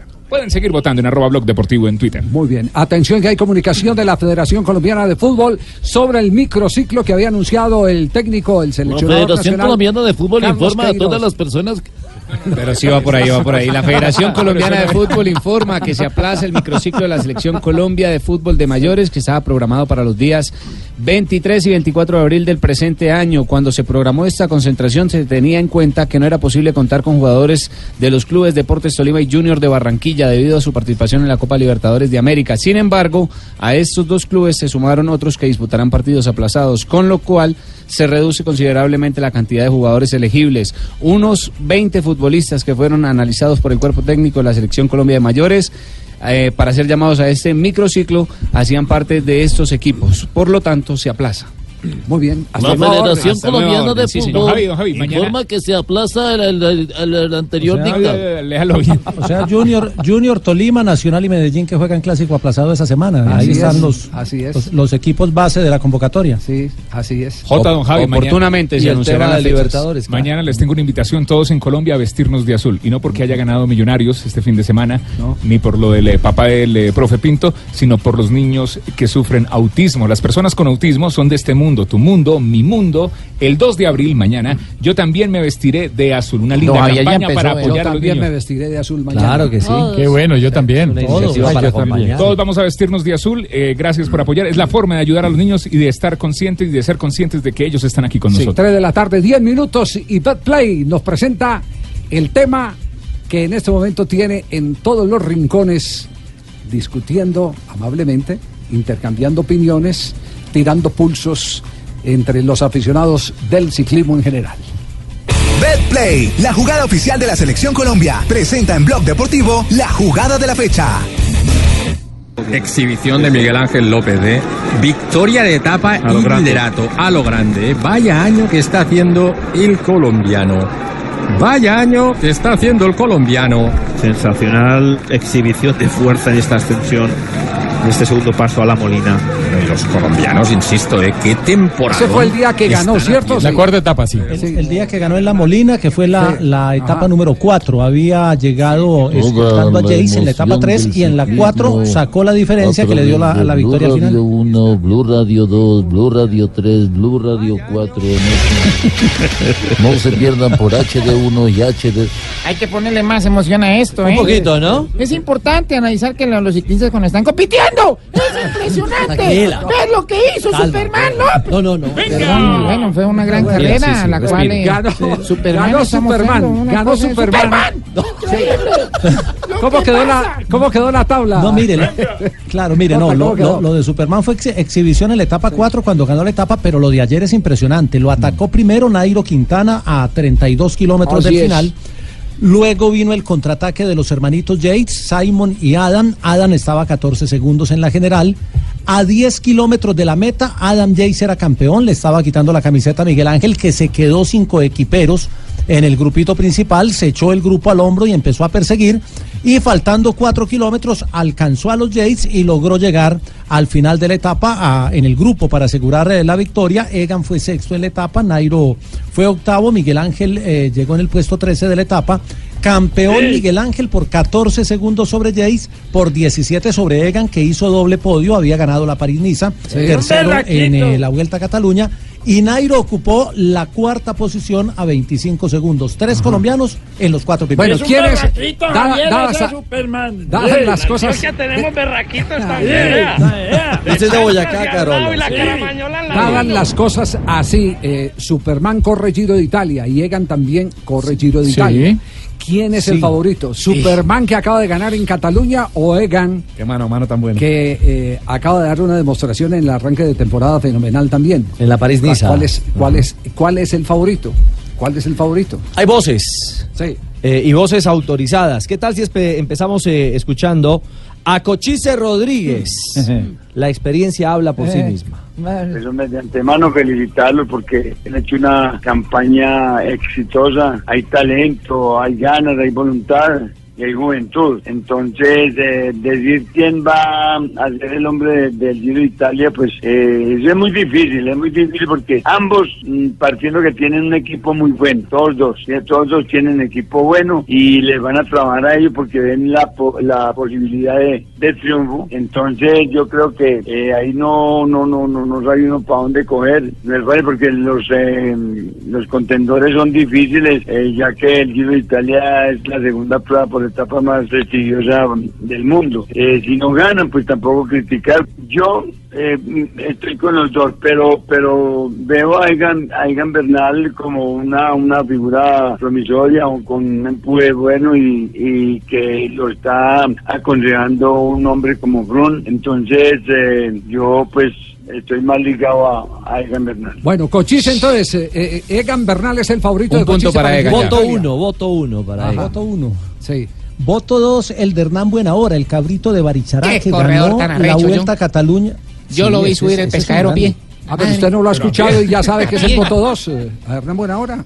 A ver. Er- No, Pero de- para- debe, debe jugársela, debe sí, jugársela sí, Buena sí, Hora, claro, porque entre otras cosas, Buena Hora ganó la Vuelta a Cataluña del 98, fue el segundo colombiano, y fue sexto en el Giro de Italia del 2000. Él conoce la carrera y también tiene su opinión.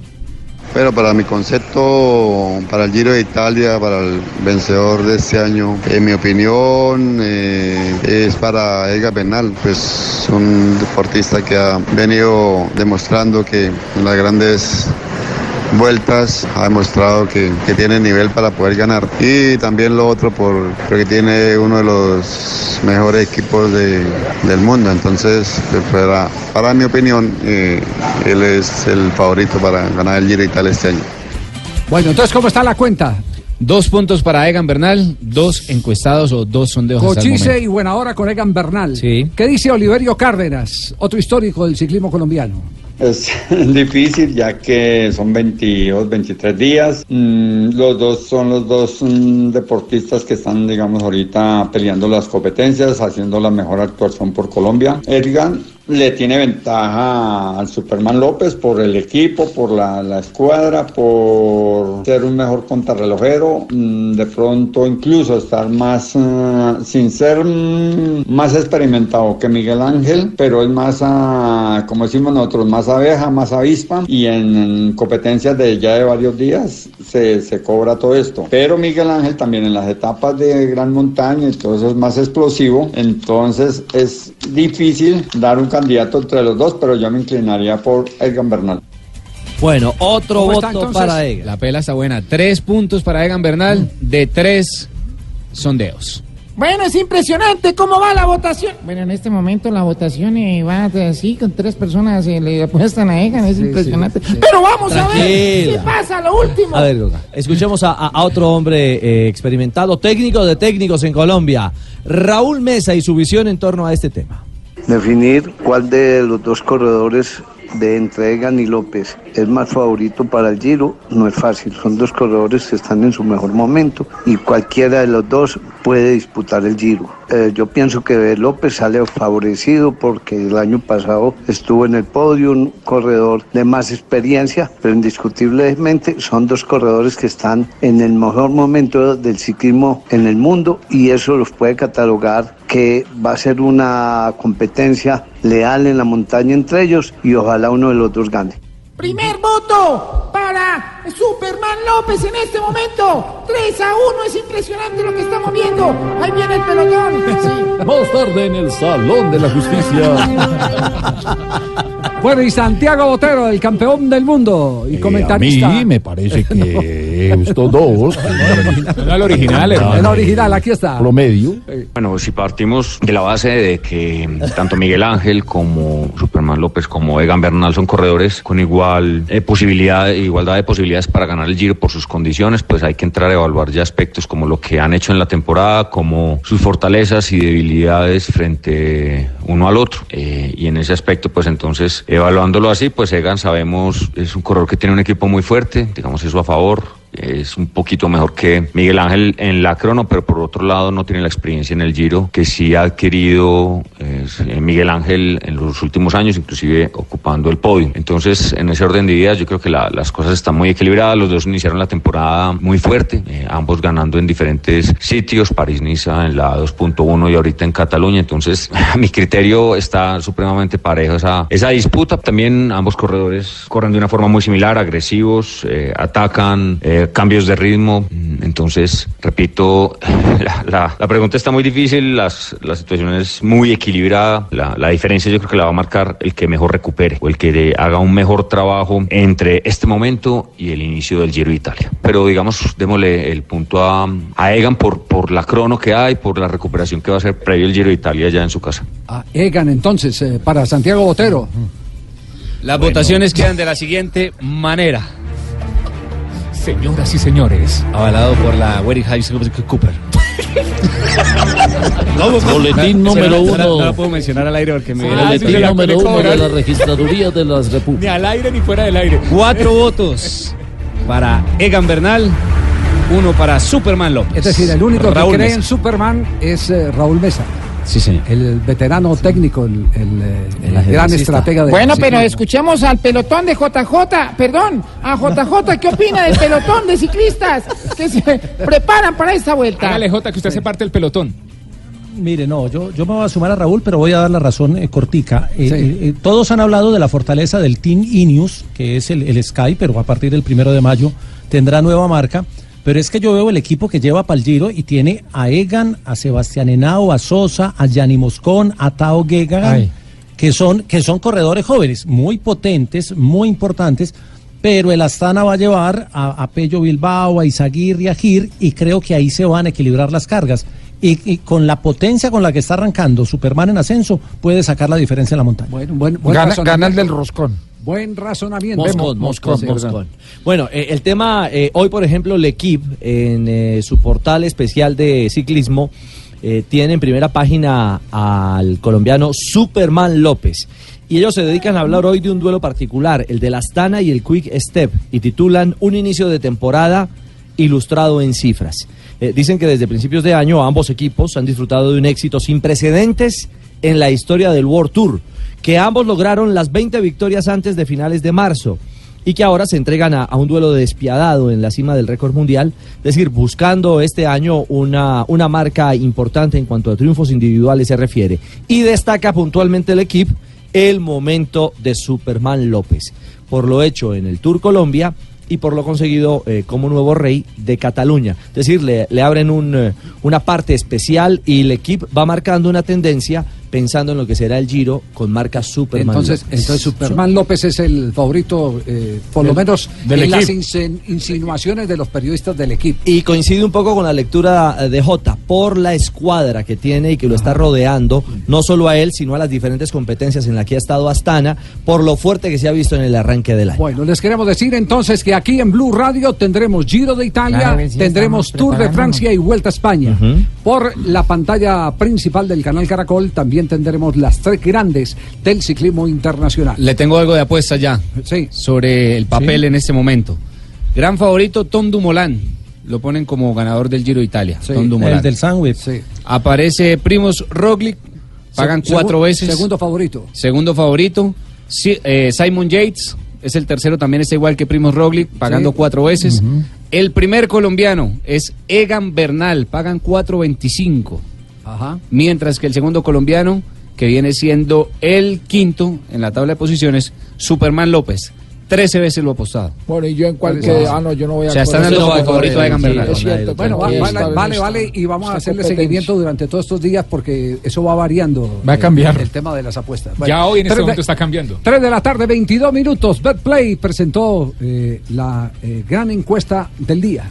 La encuesta: ¿quién está para ganar el Giro de los colombianos? ¿Egan o Superman? En la votación de los especialistas, los eh, históricos del ciclismo, Egan es el favorito. Exhibición de Miguel Ángel López de victoria de etapa A lo y grande. liderato a lo grande. Vaya año que está haciendo el colombiano. Vaya año que está haciendo el colombiano. Yo también quiero apostar y voy a apostar ya en betplay.com.co. Es muy fácil. Regístrate, recarga tu cuenta en cualquiera de los 24 mil puntos supergiros o su red en todo el país. Haz tus jugadas y prepárate para ganar en Betplay. Autoriza con juegos Betplay. Quería pelear ahí las bonificaciones.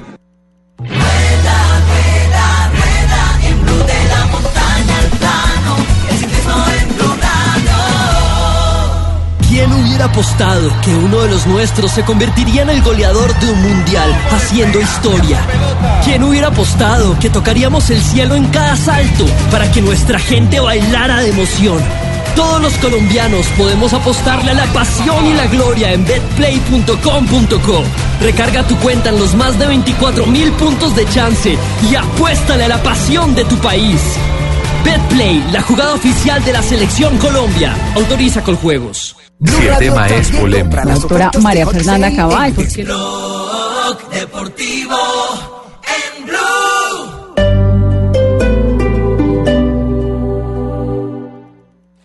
Está la película, Y la película. el partido Y el partido. Y están las universidades. Y la Universidad Central. En la U Central celebramos la acreditación institucional de alta calidad. Tú también puedes ser parte de esta gran obra. www.ucentral.edu.co. Vigilada Mineducación. Hoy en Blue Radio. Amigos de Blue Radio, soy Gonzalo Valderrama Múnera con tilde en la I. Quizás ustedes me recuerden por Se perdió comediante en Bogotá, su esposa y amigos lo buscan desesperadamente y nada que aparece. Pues bien, para los que me siguen preguntando, hola, ¿por qué tan perdido? Les cuento que voy a aparecer esta noche a las 11 en Bla Bla Blue. Ya lo saben, hoy a las 10 en Bla Bla Blue. Déjense ver, no se lo pierdan. Bla bla blue. Conversaciones para gente despierta. De lunes a jueves desde las 10 de la noche por Blue Radio y bluradio.com.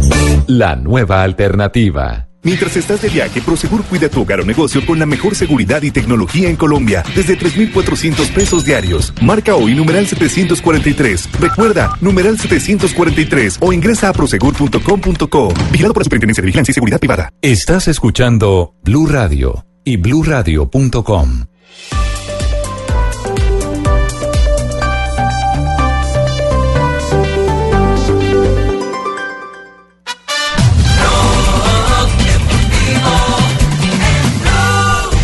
325, ¿qué tal si hacemos el lunes del técnico, no? El lunes del técnico, el recorrido. eh, pues, por las arranque por. Giraldito. ¿Por quién? Giraldo. Giraldo no, le- se ha complicado. Saca a los que están jugando bien. Arranquemos a ver con quién, con, con. Eh, por fin se está encarrilando nuevamente a la victoria. El, El técnico de once, Caldas. el once Caldas, claro. Y lo importante es que va tomando una luz en el tema del descenso, porque esa puerta no parece estar tan cerca, pero con 122 puntos eh, y una campaña irregular, eso preocupa.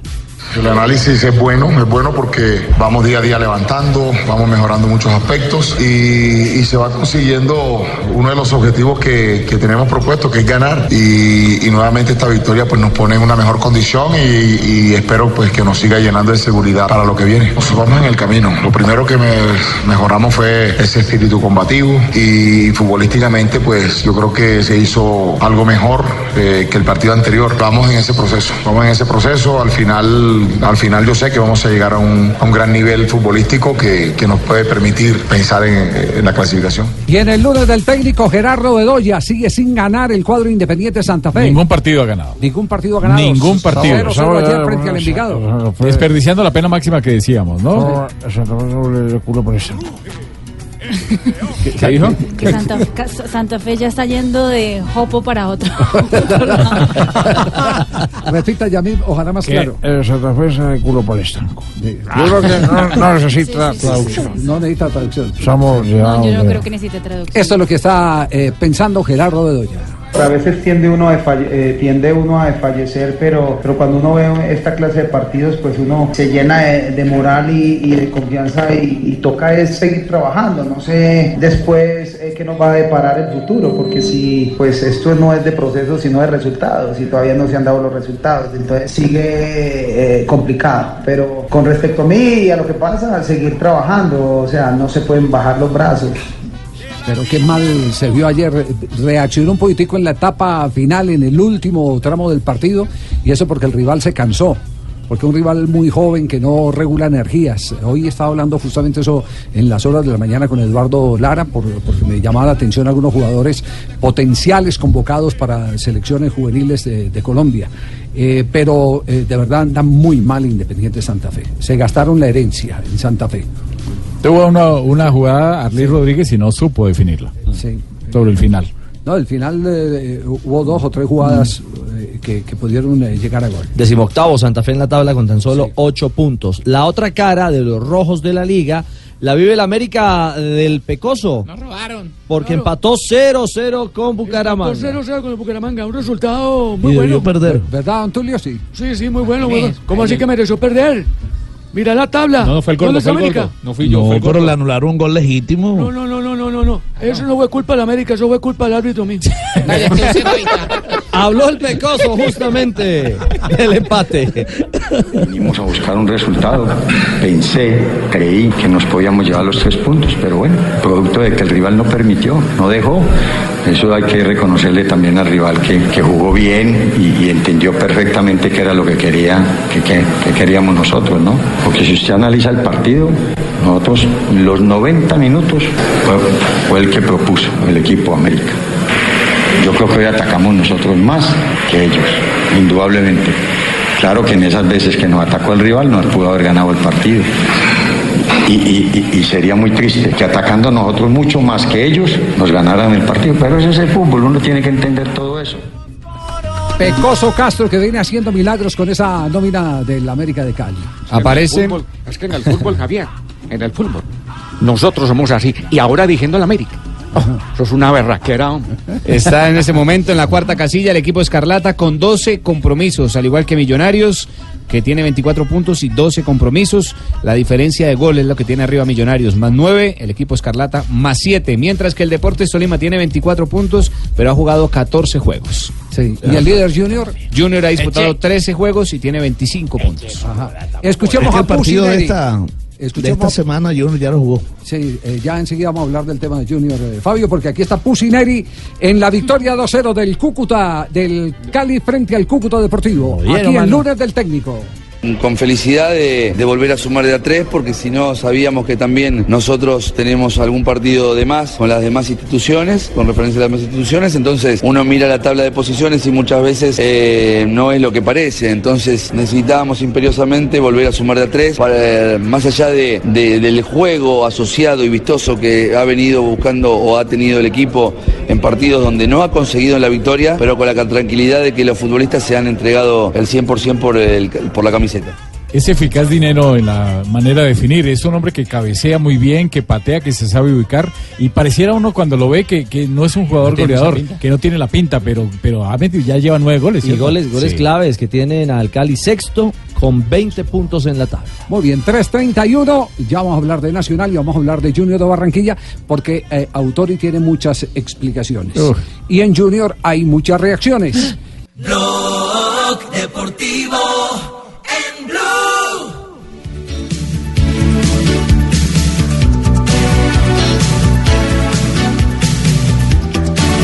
Hombres a la plancha. Ah, no, no, esta no es la sección, no. 336.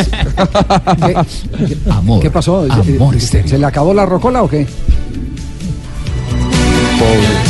¿Qué es esto? Que el intro es largo.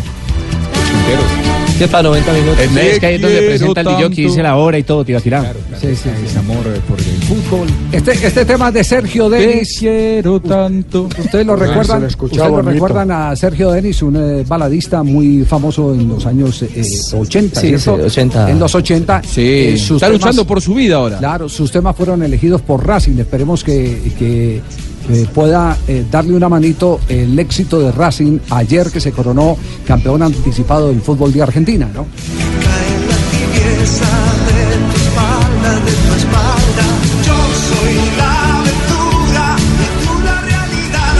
Pero lo más curioso del triunfo de Racing es que alguien se apareció con un cráneo, no, con la calavera completa, ¿cierto? Sí, la cabeza como tal. ¿Cómo es, cómo es la historia, No, Juanjo? cada ¿Cómo es la historia? ¿Cómo es la historia?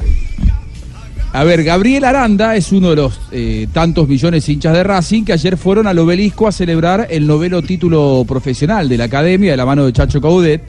Hubo a- alrededor de 50.000 personas en el obelisco, pero una de esas personas había pasado horas antes por el cementerio. No. Gabriel Aranda, Gabriel Aranda, fanático hincha de Racing, fue al cementerio y desenterró el cráneo de su abuelo. No. Valentín Aguilera, fanático hincha de Racing, a quien él, a él lo había hecho hincha de Racing, su abuelo, y entonces dijo, para que hoy salgamos campeones, lo que tiene que estar es el cráneo de mi abuelo. Desenterró y Qué lo único que encontró más o menos completo fue el cráneo de su abuelo y con ese cráneo vio el partido. Racing empató uno a uno. No creo que por el cráneo de- del pobre abuelo, sino que por el cráneo de- del Chacho Caudet, que es el técnico del equipo. Eh, y Racing terminó siendo campeón. ¿Y qué hizo este Gabriel Aranda? Se fue al obelisco a festejar con el pobre cráneo de su abuelo que estaba, imagino, descansando hace varios años y que ayer dio una nueva vuelta olímpica. Ese es tu abuelo. Mi abuelo Valentín. Pero pará, pará, con- contame cómo, cómo tenés esto. Porque estaba de nicho y lo saqué de nicho. No. Todo el tiempo de Racing, jugó Racing. ¡Vamos Racing, vamos Racing! ¡Gracias Racing! ¿Vos qué, pará, pará, pará. No, es un ¿Vos qué pensás que, que estaba diciendo? La cábala. Ah, este, tu, tu abuelo la cábala. La cábala, la cábala de Racing, la cábala de Racing. ¿Y vos qué pensás que tu abuelo está pensando en este momento? Orgulloso, orgulloso. Por lo saqué, por lo saqué. ¿Cómo se llama? Valentín Aguilera. ¿Puedo saludarlo? Sí, Bueno, Valentín. Bueno, El periodista le pone el micrófono a la calavera diciendo que lo puede saludar. No, no, una locura. Han llegado a nivel de hubiera cábala. respondido, se imagina el Hola. Hola. La pregunta Pobrecito es que después de eso, ¿qué hizo con el cráneo? ¿Lo llevó de vuelta al cementerio o lo llevó en la casa? no, la pregunta es si eso es legal. No, debe ser súper ilegal. Eso, creo es que es profanar, eso no es profanar una, tumba. es súper ilegal. El ambiental tiene que aparecer ahí. No, ¿no? para mí eso es pensar con la cabeza. No. Una, una locura lo- total. Bueno, yo les digo la verdad, estoy acostumbrado a las cablas en el fútbol, pero esta No, supera absolutamente todo lo sí. que yo hubiera creído. ¿eh? Esto es increíble. No, donde pierda Racing le tiran ese cráneo al árbitro.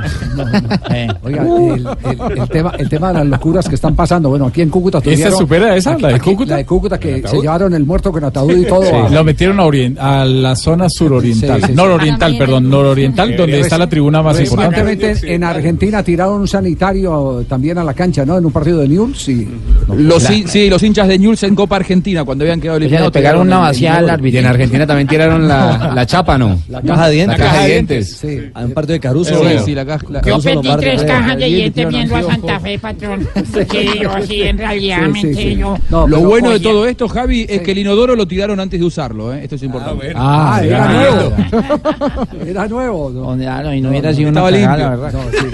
No, pero sí, pero sí hay que buscar las cábalas, las más eh, exóticas, eh, eh, eh, hay que buscarlas. Eh, eh, hay técnicos que digan unas cábalas que son eh, extrañísimas. Eh, sí, yo soy un poco cabalero, ¿eh? Usted sí. Yo sí, Uy. todo el tiempo antes de... Siempre tenía que estar La eh, corbata. el, el- Sí. el gerente de, de la selección tenía que estar en el mismo sud Y lo- y más importante, el estar bien peinado. La misma señora que le arreglaba la, la habitación del primer partido eh, Mm. tenía que permanecer en el segundo. ¿Se acuerdan azul. del Cuando, arranque. fuimos, cuando fuimos a Lima al partido contra Perú, que Ricardo Gareca iba y visitaba a una novia, a alguien que se estuviera casando. Sí. Ah, sí, también. También tenía esa También cábala para Sí, traen suerte. la eliminatoria. Sí. Los argentinos son así. Bueno, y hay una anécdota muy famosa de Coco Basile cuando dirigía a San Lorenzo, Ah, que para hacer la contracábala lo, lo echó al, pa- al- al Papa Francisco del vestuario, el Papa Francisco, Sí. reconocido Sí. hincha de San Lorenzo. El día que él debutó, claro, dice, él, él debutó porque el equipo andaba mal, hacía mucho que no ganaba. Entra al vestuario, lo primero que ves al Papa Francisco, dije, sáquenme a ese mufa de acá. Y resultó siendo el Papa después. Sí, sí, sí. Sí, lo recuerdo. ¿Quién es ese cura? Sáquenlo de ahí, decía. Después con el ¿Qué hace tiempo-? Saquen ese cura de acá que trae mala suerte.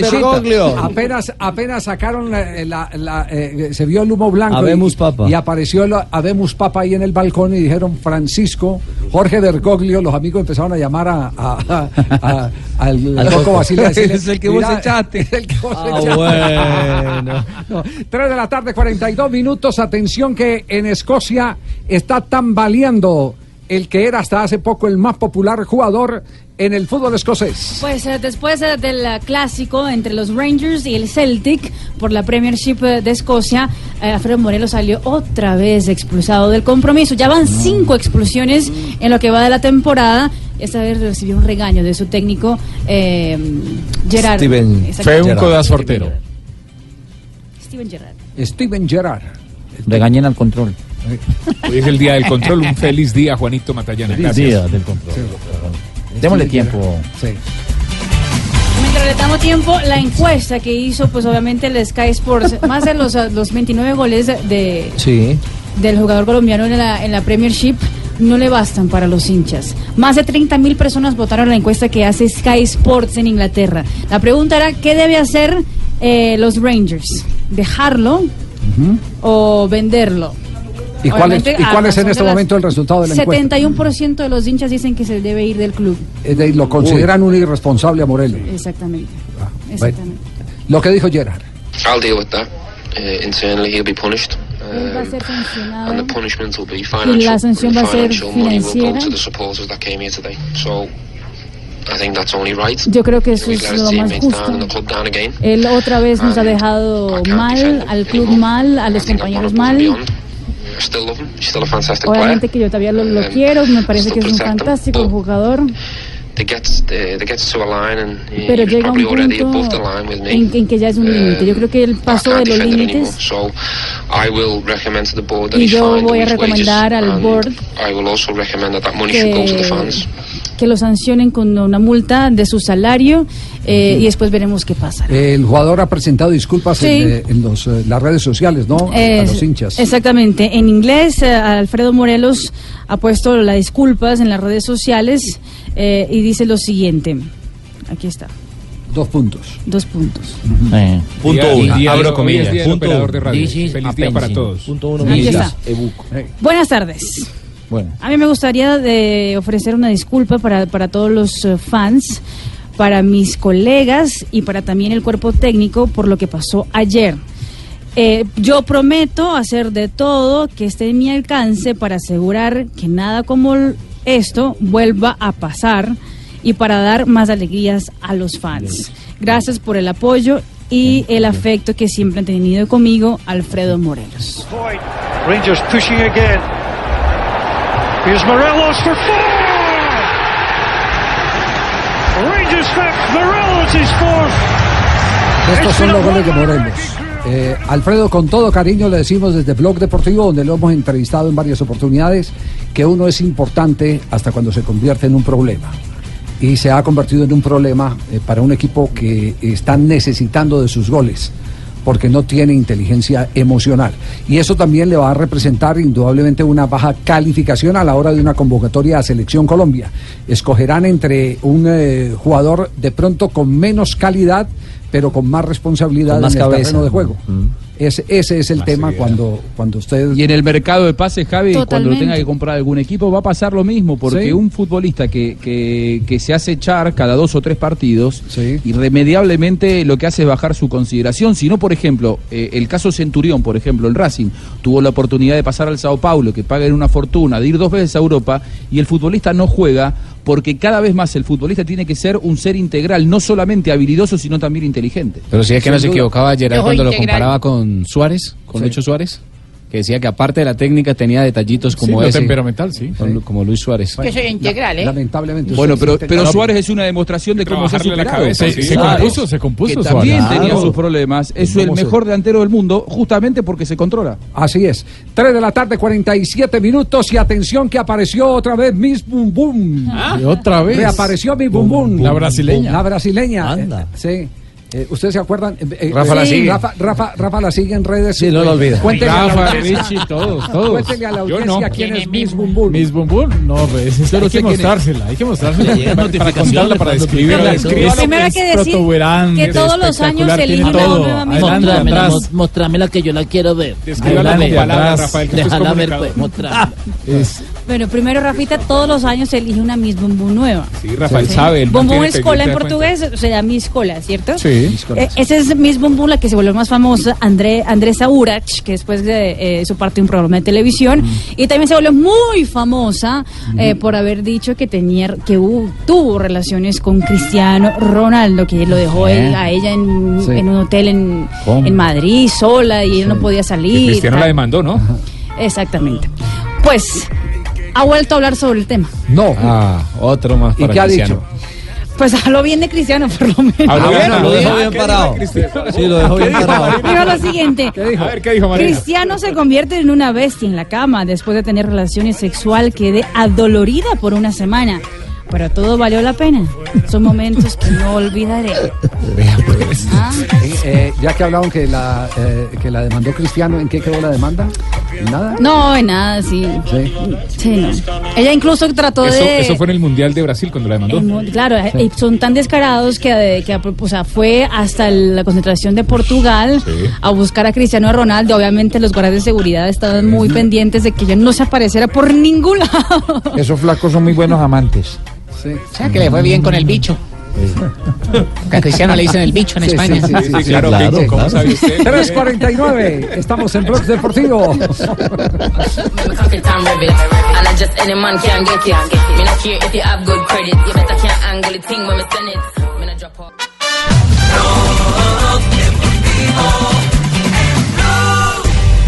Me cock it and rev it. And I just any man can get it. Me not care if you have good credit. You better can't angle the thing when me send it. Me not drop off. Tres de la tarde, Bueno, pero ¿cuánto 51 es? ¿Lo quieren con minutos. tiburón o sin tiburón? Digan. ¿Qué? ¿Cuánta De- plata hay? ¿A qué se refiere? Espere, Javiercito, que es estoy acá eh, negociando la joda, también ayudándole a lo que usted dijo. ¿A qué? No dijo que para vender al Bucaramanga, pero No, eso pero no dijo que el Bucaramanga. No, No, no, no. Calidoso Pérez sí no va vendido ni Terminator, porque ahí vamos a montar el nuevo Bucaramanga.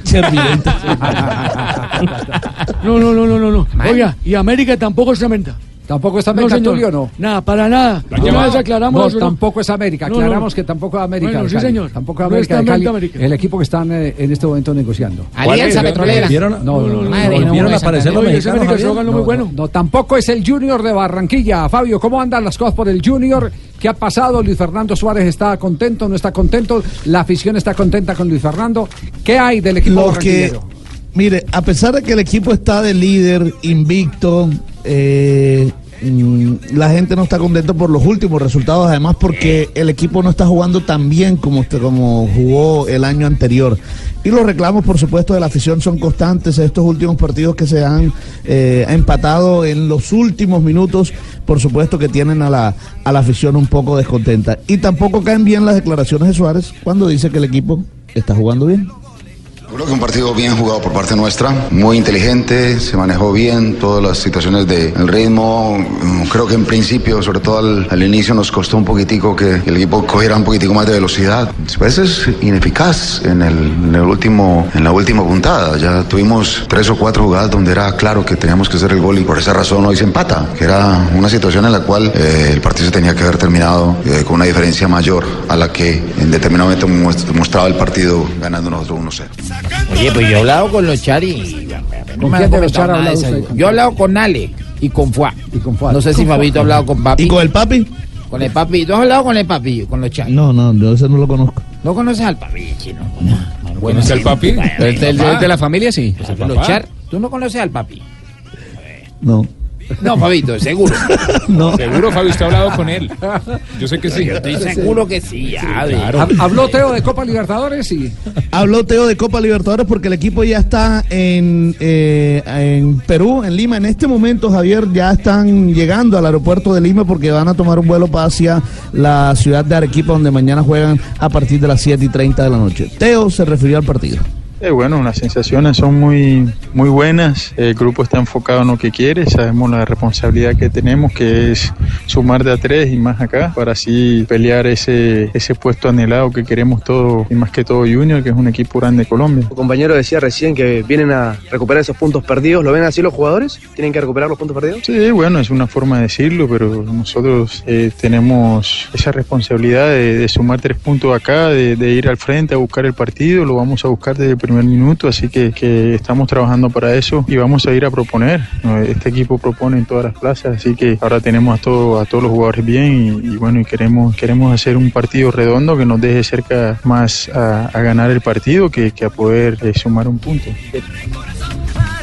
Bueno, todos pendientes. eh, la hora del partido en eh, eh, Perú. 7 y 30. 7 y 7 y 30 de la noche, sí señor, mañana. Junior no tiene margen de error, es ganar o ganar. Si no gana, se acaban las posibilidades de clasificar a la siguiente Papi fase se de la. Copa Y Libertadores. se le complica el Ay, tema. Yo quiero ir a Perú, Javier, ¿me lleva? Yo Se quiero coñar el el mucho picho ese. ¿A quién? Machu Picchu. No, llama- Machu Picchu. Machu Machu Picchu. Muy lindo. Sí, sí, sí. sí. Muy lindo, ¿lo conoce? Picho mucho, ¿cómo es que llama ¿Cómo vaya es? tan No, bonito? Machu Picchu. El picho mucho. No, no, no, no, no, no, no, no, por ahí no es la cosa. Ay, No. eso es bonito. Yo he visto fotos. ¿Y qué, ¿Y qué pasa con Autori en la ciudad de Medellín? Eh, Nacional nada que despega, ¿no? Pues tiene, tiene muy inquieta la gente y sobre todo a los hinchas. Y uno entiende que, que los hinchas eh, estén inconformes. El equipo jugó un terrible partido ante Pasto en la propuesta futbolística, pero también hay que decirle a los hinchas que entiendan que lo, lo de Nacional es un proceso que comenzó cojo por el tema de las contrataciones. Autori venía con un proyecto y resultó dirigiendo uno muy distinto. Eh, y cuando usted tiene tanto, tanto joven, tanto jugador juvenil, tiene que someterse también a, a- a los momentos de, de sube y baja y creo que es cuestión de darle tiempo y dejarlo que haga el proceso. Lógicamente que se queda uno con la reseña de este juego, pero la verdad es que han venido pasando cosas en Nacional que uno se cuestiona. Usted lleva tres meses en, Medellín, en Colombia, dirigiendo a Nacional. ¿No cree, profe, y usted ha sido enfático en que la responsabilidad es suya? ¿Le falta conocer todavía los jugadores de Nacional? ¿Cree que falta potencializarlos a los jugadores de Nacional? ¿No le hace falta de pronto alguien que los conozca? Por ejemplo, los jóvenes, porque usted le ha tocado por necesidad de utilizar jóvenes, quienes los entrenan, qué tipo de contacto tienen con usted, es un contacto permanente, hay un conocimiento amplio de la nómina de Nacional. Eh, Desafortunadamente eu não pude ouvir esta classe de pergunta antes. Né? Há uma diferença clara entre senso de oportunidade e oportunismo. Eu tento sempre ter a oportunidade de falar as coisas. Nada que ver, mira. Hasta porque eu posso como he trabalhado em diversas partes, não há não há tempo, não há por que não conhecer os jogadores. Há três partidos atrás estivemos muito bem e aí tivemos um bajão anímico, físico muito claro, técnico e tático. Respeito aquilo que hablas, pero creio que é em tentar arreglar justificativa. Ok? Por um partido muito malo que hemos hecho. Tenho que assumir a responsabilidade porque é minha, ok? E isto, pero tema de não conhecer jogadores, não. Esta pergunta, por exemplo, não foi não, não foi colocada depois que Blanco ha hecho um partidaço. Não foi colocada quando Hernandes desde temprano entrou. Terminou o partido, viu? Com, creio que usted ha mirado como Hernández Acogiá terminou o partido, porque é arrogado no sacrifício. Primeira coisa que isso foi agradecer eh, seu espírito de sacrifício, porque não estava em suas melhores condições. É uma pergunta, perdona-me, eh, oportunista. Ok, Eh, porque deveria ser hecho. Usted que está en la casa, ¿sí fue oportunista la pregunta? Pues yo no sé si oportunista, Javier. Lo que pasa Sí. es que tres meses tampoco es el tiempo suficiente para que un técnico de afuera y venga y conozca un, un equipo local. Eh, Yo creo que es un proceso lento y, y Nacional no es un equipo para tener técnicos cada dos o tres meses. Tienen que darle tiempo. Bueno, esa es la opinión de quien está en el día a día en la ciudad de Medellín. vive el día a día. JJ Osorio. 3 de la tarde, 58 minutos. ¿Qué tal si nos vamos a ronda de noticias para ir cerrando hoy blog? de- ¿Lo de qué? Lo del equipo. Va en la ronda de Ah, noticias. Ronda de noticias, ronda, ronda de noticias, la ronda en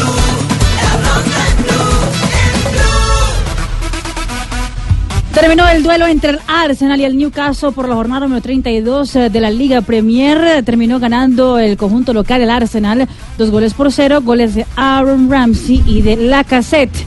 Con ese resultado, el Arsenal sube a la tercera casilla de la Liga Premier con 64 puntos, desplazando al Manchester United para la Liga Europa.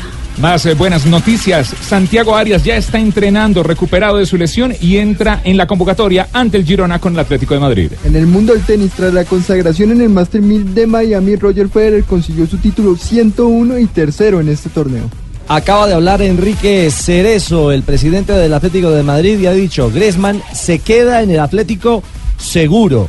Eso sí, dice que si alguien pone los 120 millones de cláusula, a partir del primero de julio se abre la puerta, pero que para él se queda.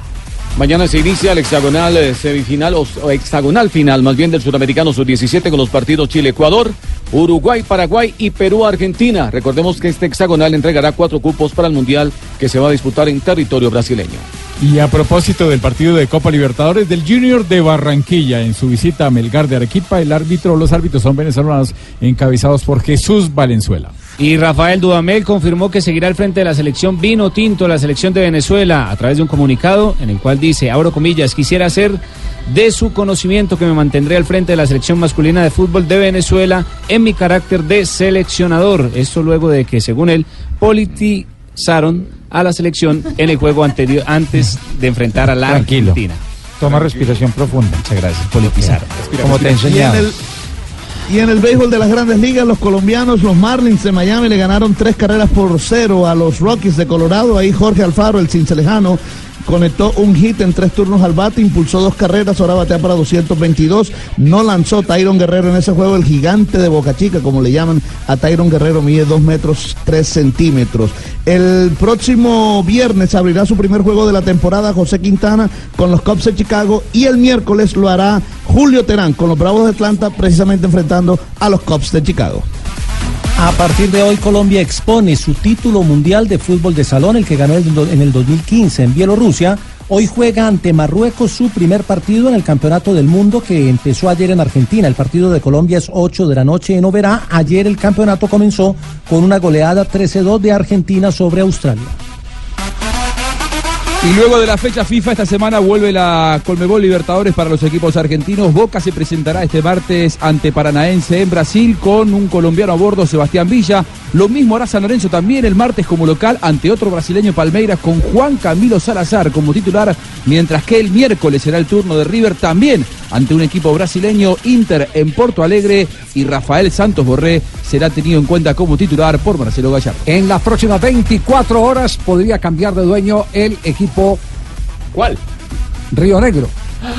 Eh, inversionistas de la ciudad de Medellín se han sentado con eh, eh, los mayores accionistas del equipo y es muy posible que en las próximas 24 o 48 horas se cierre la operación. Nos han comentado hace media hora que iba por buen camino la oferta y que había sido de cierta manera atractiva para eh, la familia Salazar, que son los eh, que controlan el paquete accionario del cuadro Río Negro.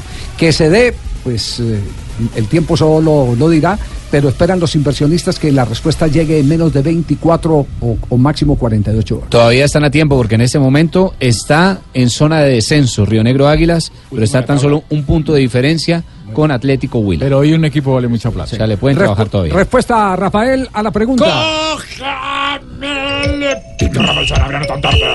Si un delantero le pega el balón Pero ante la pregunta, un jugador ejecuta un tiro libre elevando el balón con los dos pies y su compañero anota gol, ¿qué se hace? La respuesta es gol. Se da gol, no importa, no juega el balón dos veces con, Claro. así lo haga con las dos Así piernas. Al tiempo no lo juega con los dos para cobrarle un tiro libre indirecto. Sí, sí. Ahora sí puede intervenir Juanjo con eh, Palermo. que una vez le pasó a Martín Palermo pateando un penal, no, acá estoy, pateando un penal en cancha de Vélez contra Platense, le pegó dos veces con las dos piernas porque se resbaló, le pegó con la pierna izquierda, rebotó en la derecha y terminó en el arco y marcaron Claro. gol. Idéntica situación con Vaca. Exactamente. Sí, con- Penal con Carlos Vaca. Visto en la camiseta del Milan. Y la Bueno, gente le la pegó. respuesta, le Sí. pegó la gente. sí. 68% gol, se repite un 20%, indirecto y amarillo un 8%, amarillo y repite un 4%. 68% de la gente que votó acertó. Gol, gol. Muy bien, señor. Y para el cierre, Marina Granciera. Doña Marina, noticias curiosas. A esta hora en Blog Deportivo. La revista, la revista, no, el diario El Equipo hace el top 5 de la- las mujeres que más ganan dinero en el fútbol, o sea, las futbolistas. Eh, La única sudamericana que está en el listado es la brasileña Marta, que eh, tiene ingresos por temporada, ¿no? no mensuales, por temporada de 304 mil euros. Eh, la número uno de este listado es la noruega Ada Hegenberg, que eh, gana 400 mil euros por temporada. Aparentemente Brasil jugará la Copa América con camisetas blancas. Será la primera vez después de 1950 donde perdieron el Mundial en Brasil contra Uruguay justamente vistiendo camisetas blancas. Bueno. Todavía no está oficial, simplemente es que esos que se filtran Sí. se filtró la camiseta blanca de la selección brasileña. Y a partir del ah, próximo fin de semana, la cabina de transmisión eh, de la Arena Condá en Chapecó recibirá el nombre de Cabina Rafael Hensel. Eso en homenaje al locutor, narrador eh, de sobreviviente ¿no? del vuelo de Chapecoense Que que, terminó falleciendo, exactamente. Por un infarto. Bueno, llegan las efemérides. ¿Qué hubo, negrita? Gracias, Para entregarle a don Jorgito Alfredo Claro, Vargas, que ya está aquí negrita, con pero todo. Estamos, señor. eh, Señora. eh, don Ricardo. Ah, ya, ¿cómo sí, señor, ¿Cómo sí, está, don Jorgito? Marina Granciera, todo el equipo. verdad. Estamos preparados aquí los de Blog Populi.